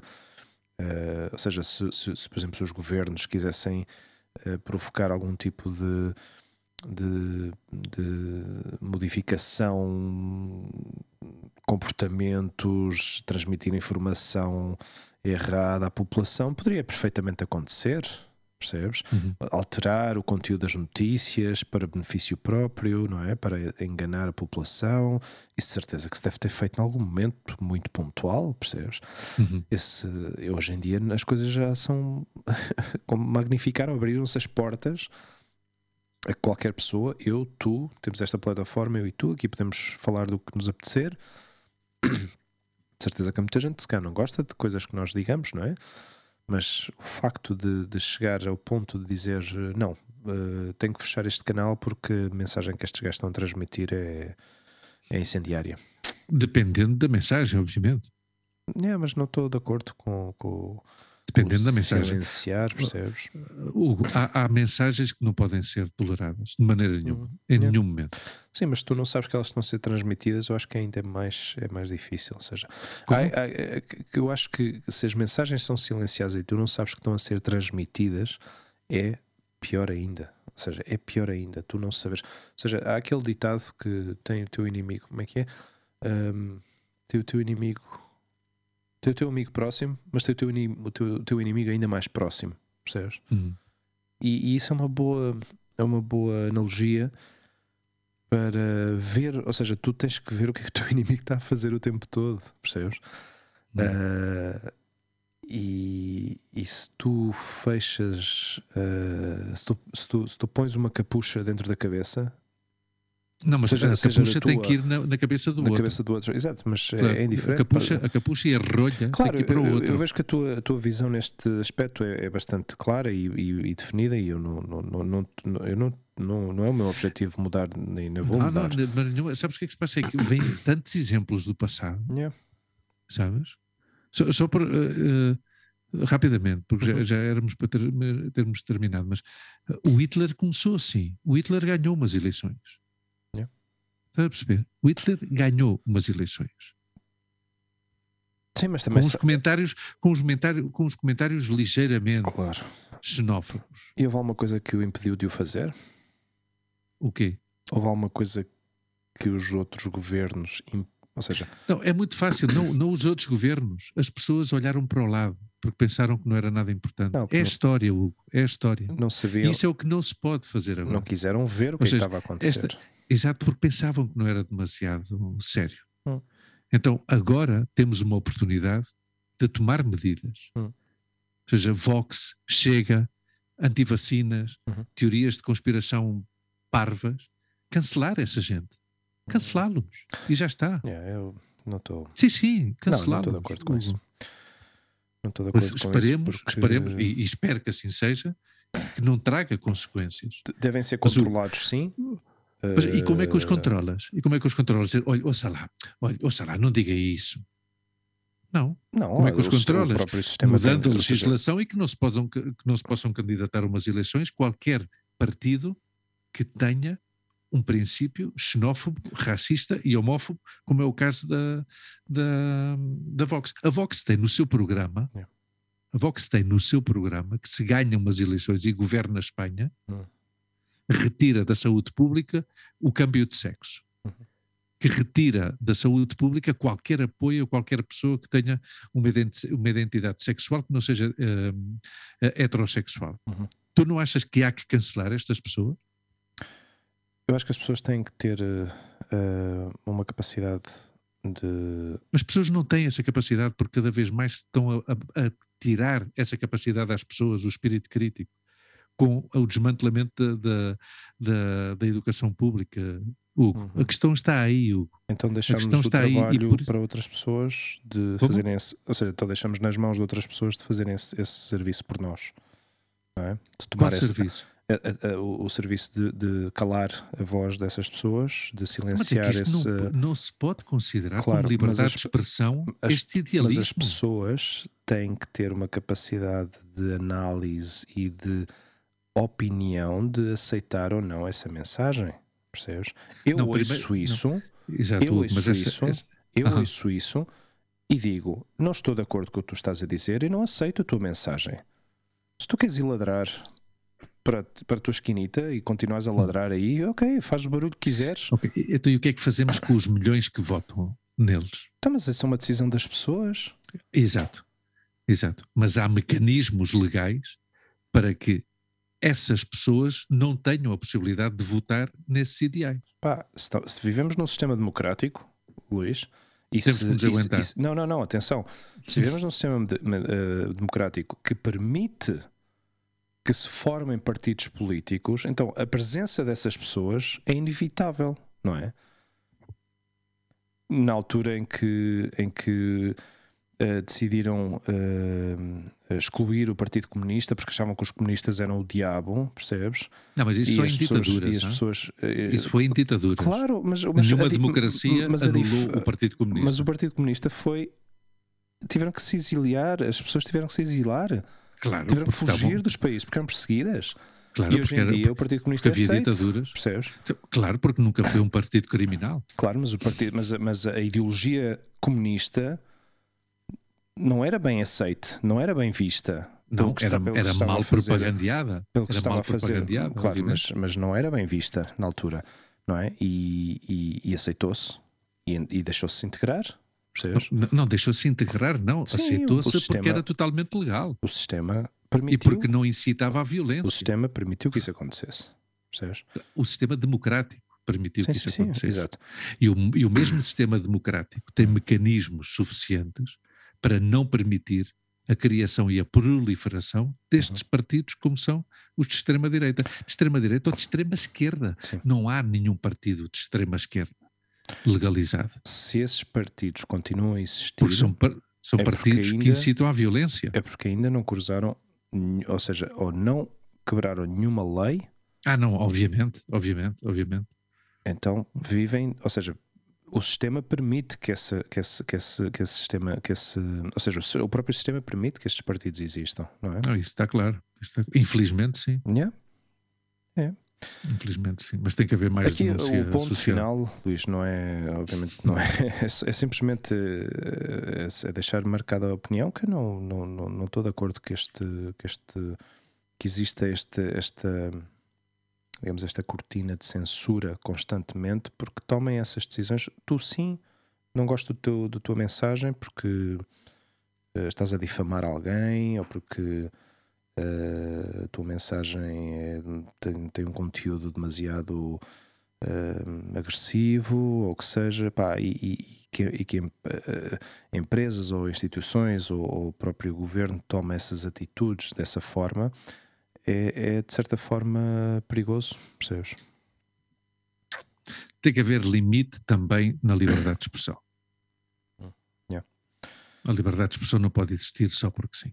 Claro, o dia em Tudo que, um limite. o dia em que um alguém, limite. em que alguém te diga a ti que tu o que tu estás a dizer está a ofender a outra pessoa, percebes? Ou que, ou, ou que a tua liberdade de expressão eh, termina onde afeta a minha liberdade de expressão, percebes? Eh, então, se calhar tu sentes-te ofendido e sentes-te atacado, então vais dizer: Não, isto é a minha liberdade de expressão. Eu posso dizer o que, eu posso dizer o que me apetecer dizer porque é a minha liberdade de expressão, é o meu direito. é? Mas se alguém tomar a decisão de que tu- o que tu estás a dizer, se alguém toma essa decisão e diz: Não, não, mas o que tu estás a dizer, hum, não, nós não podemos aceitar isso. Claro, para ti o, teu, o, o limite que tu tens em, certas, em certos temas, é aí onde tu, ou seja, tu não cruzas essa linha e já está. Para outras pessoas, essa linha se calhar está um pouco mais para a frente, não é? E deixam-se, ou seja, como um elástico, não é? Tu, tu, Uhum. o teu elástico esticou o máximo e já não passa daí. Mas se calhar há pessoas que esticam, esticam, esticam, esticam, esticam ainda um pouquinho mais e deixam-se levar um pouquinho mais, percebes? Sempre e quando não afeta a liberdade dos outros, Claro, mas. Não há problema, mas, podem esticar mas é até é onde quiserem. Eu acho que o mundo funciona assim, percebes? E. Eu simplesmente não estou de acordo com estas, com estas, com estas decisões assim, desta forma. Mas, uh... do, do Neil Young e esta história, mas no fim de contas, mais hum. uma vez, o poder económico protegeu, neste caso, o Joe Rogan. Hum. Não, porque, porque, se o. Spotify hum. ganhasse mais dinheiro que o Neil Young, hum cancelava. Não, é porque eu acho que o CEO... Mas fez contas e disse: Espera aí, Pode ser, quantos, quantos, milhões de pessoas é que ouvem as canções do Neil Young hoje em dia? Ah, 10 milhões. E quantos é que ouvem o, o, o Joe Rogan? 300 milhões. Eu fico com o Joe Rogan e dá-me absolutamente igual que ele, não de uma maneira sistemática, mas de vez em quando, hum. abra as portas a comentários que não têm sentido absolutamente nenhum. E que vão em contra do conhecimento humano e que vão em contra da ciência. Provavelmente temos que tomar atenção. Eu acho que temos que tomar atenção Podem... a isso, porque estamos no século XXI e hoje em dia não é tolerável que venha alguém defender hum. que a Terra é plana. Porque a Terra não é plana. Claro, mas para isso tem que haver outra pessoa do outro lado do debate, do outro lado da, da, da mesa, dizer não, mas a Terra não é plana porque a prova disso é que temos imagens de satélite, temos imagens, está comprovado uh, cientificamente de que isso não é assim e, e Uhum. rebate-se essa, nessa conversa, percebes? Rebate-se o mesmo acontece com as vacinas, que, que é mais que rebatível. Porque se tu, imagina, imagina esse exemplo que tu acabas de me dar da questão da Terra plana, imagina que a Netflix uh, determinasse, não, pá, epá, como é que vamos publicar um documentário sobre isto uh, quando estes gajos estão a promover a Terra plana? Não, o que eles fizeram foi exatamente documentar, abrir esse espaço para eles poderem apresentar o caso deles e dizer nós achamos que a Terra é plana por esta situação, por esta situação, por esta situação. E depois acabaram, o, o próprio documentário deixou, deixou essas pessoas no ridículo, não é? Claro. E já está. e não aconteceu nada. Eu não fiquei convertido à Terra, que a Terra é plana, percebes? Não, mas aí, tá, esse exemplo não é bom, Guinho. Espera aí. Porque tu aí estás a dar uma, uma contra-resposta.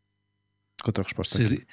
Ou seja, seria grave se o Uhum. Netflix publicasse um documentário sobre a Terra é plana sem contrastar ou, se- ou contrarrestar, porque todos sabemos que a Terra é redonda. Não, o documentário está. eh, Todo- acompanha. Ou seja, Exato. todo o documentário acompanha este grupo de pessoas que acreditam fielmente que a Terra é plana. Ou seja, que no a- fim a- de contas a- lhes demonstram, no final, demonstram-lhes que não é assim. são- não, são eles próprios, pelos testes que Eles. tentam fazer para provar que a Terra é plana, que acabam por não determinar absolutamente nada. É- é- tu chegaste a ver o documentário ou não? Não, não porque. Ah, ok, ok, ok. Não, Não, mas mas eu- achava que tinha sido. Tinha isso, tinha sido uma, uma resposta. não, não, não, não. Foi mesmo este grupo de pessoas que acreditam que a Terra é plana. Ou seja, os burros que se deram conta que são burros. Não, foi- foi do género. Ah, eh, não, realmente eh, o teste não funcionou porque a máquina estava defeituosa, não sei o quê. E próprio, os próprios, as próprias pessoas estavam a fazer o documentário, de vez em quando perguntava-lhes, não é? Fazem-lhes perguntas, então, mas porquê? O que aconteceu? Não sei. Ou seja, a conclusão final desse documentário realmente deixou-os em evidência. Não foram capazes, obviamente, não foram capazes de provar nada. Já tentaram. Ou seja, to- todo o documentário começa de uma maneira, não é? Vês estas pessoas a falarem em comícios, em, em coisas organizadas em hotéis, eh, montes de gente super fã da ideia, não sei quê. Ahm, e eu estou a ver aquele documentário e estou a pensar: isto é ridículo, não é? É ridículo. Como é que esta gente pode acreditar que isto é assim, não é? E, e quando chega ao final do documentário, ou seja, porque o, o, o objetivo que eles têm é de fazer um teste físico com uns lasers uh, metidos em numa, numa determinada distância para comprovar a teoria deles. E falha. Falha. e assim acabou. E o título deste episódio vai ser A Terra é Plana. não, não, não, não, não, não, não, não. não. não. Porque eu saio desta plataforma. Se esse é o, se esse é o, se esse é o título, eu saio desta Mas a plataforma. minha porta está sempre aberta para ti, meu amigo. Não, não, não, para mim não, para o convite, se calhar. Bom, bacana, vamos, Ai, mas meu é, amigo. vamos, mas é para acabar. Vamos é fazer as nossas, as nossas despedidas. obrigadíssimo a todos por estarem aí. Já sabem que nos podem ouvir no Spotify, Google Podcast, Apple Podcast, iVox e, e já está. Ah, e eu sou o Subverso. Subverso, estamos no Facebook, estamos no Instagram também. O nosso podcast, temos uma página web, o nosso podcast.com. E a Rita Santos, do Cartão de Embarque, pelos vistos, Hum. agora também o podcast dela sai numa plataforma de rádio ah, que eu agora não me lembro qual é, mas ela- eu, eu estive a ver no. Eu tive, eu tive a ouvir o último episódio dela Da Turquia. sobre a Turquia, que é bastante interessante. Ah, ah, ah, Ni nitfm.pt ou seja, N-I-T T de T, de, T de tudo TDT, sim, TDT, sim. TDT. Uhum. nitfm.pt então, pelos vistos, cada 15 dias o episódio dela é publicado neste que eu não sei bem o que é que é. Ou seja, eu Uma, assim, uma rádio, uma rádio online. Sim. Mas já tinhas ouvido falar disto? Não. Não? Ok.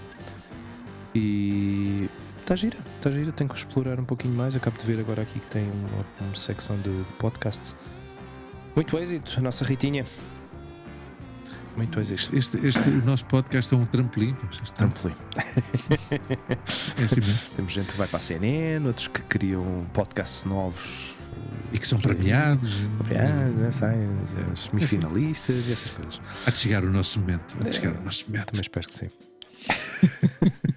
Ah, bacana, vai para dentro. Grande abraço, bom fim de semana Força aí. e obrigado a todos por estarem aí. Deus, pá. Tchau. E viva a verdade. Sempre. A verdade e a ciência, caralho. Fora a censura.